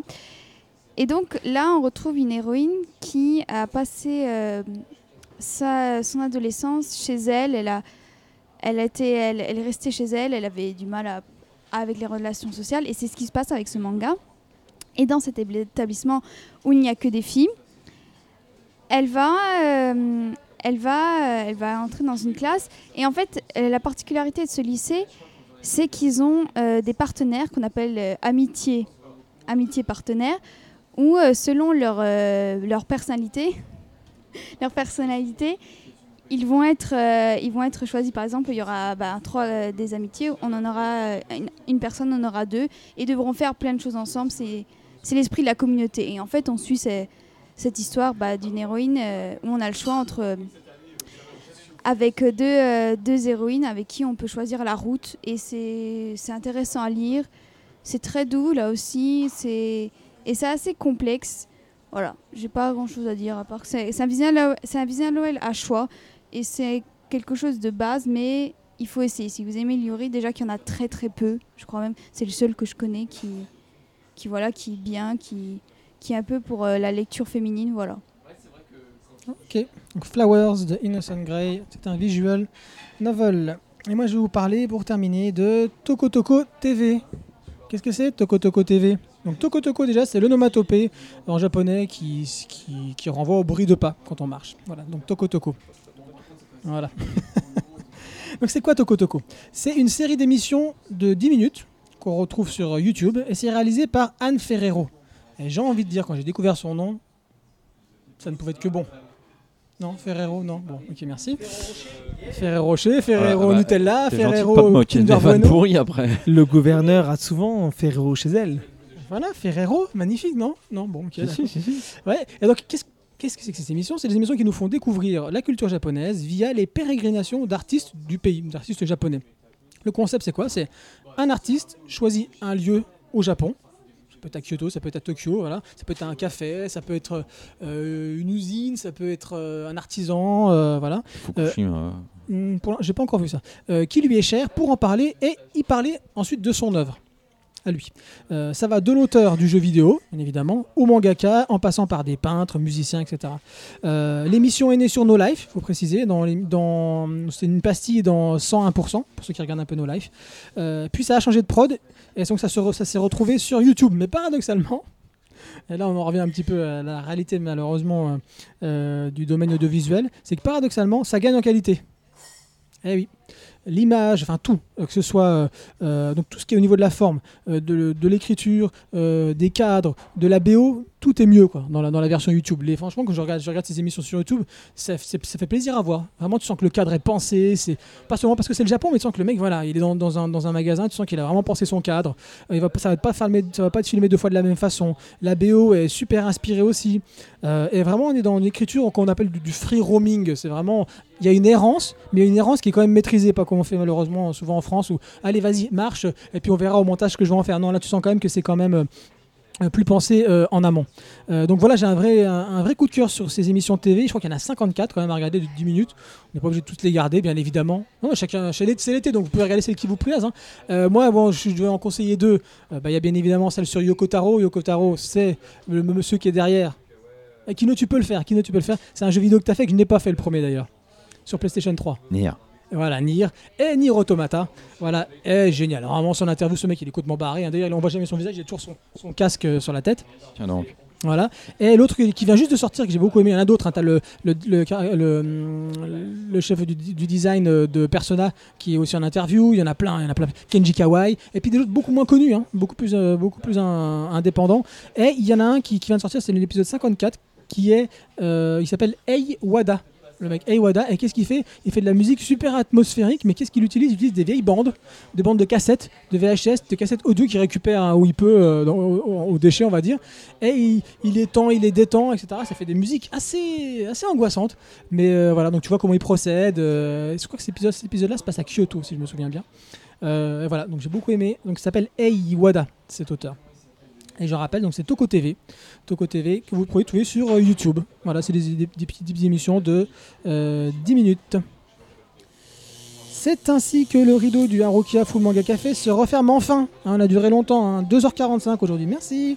Euh, en espérant vous retrouver pas le mois prochain, peut-être qu'il y aura une spéciale Japan Expo, hein, on, verra, mais euh, voilà, à mon avis, ce sera dans quelques temps, euh, pour plus de manga, de manga, de manhwa et de global manga.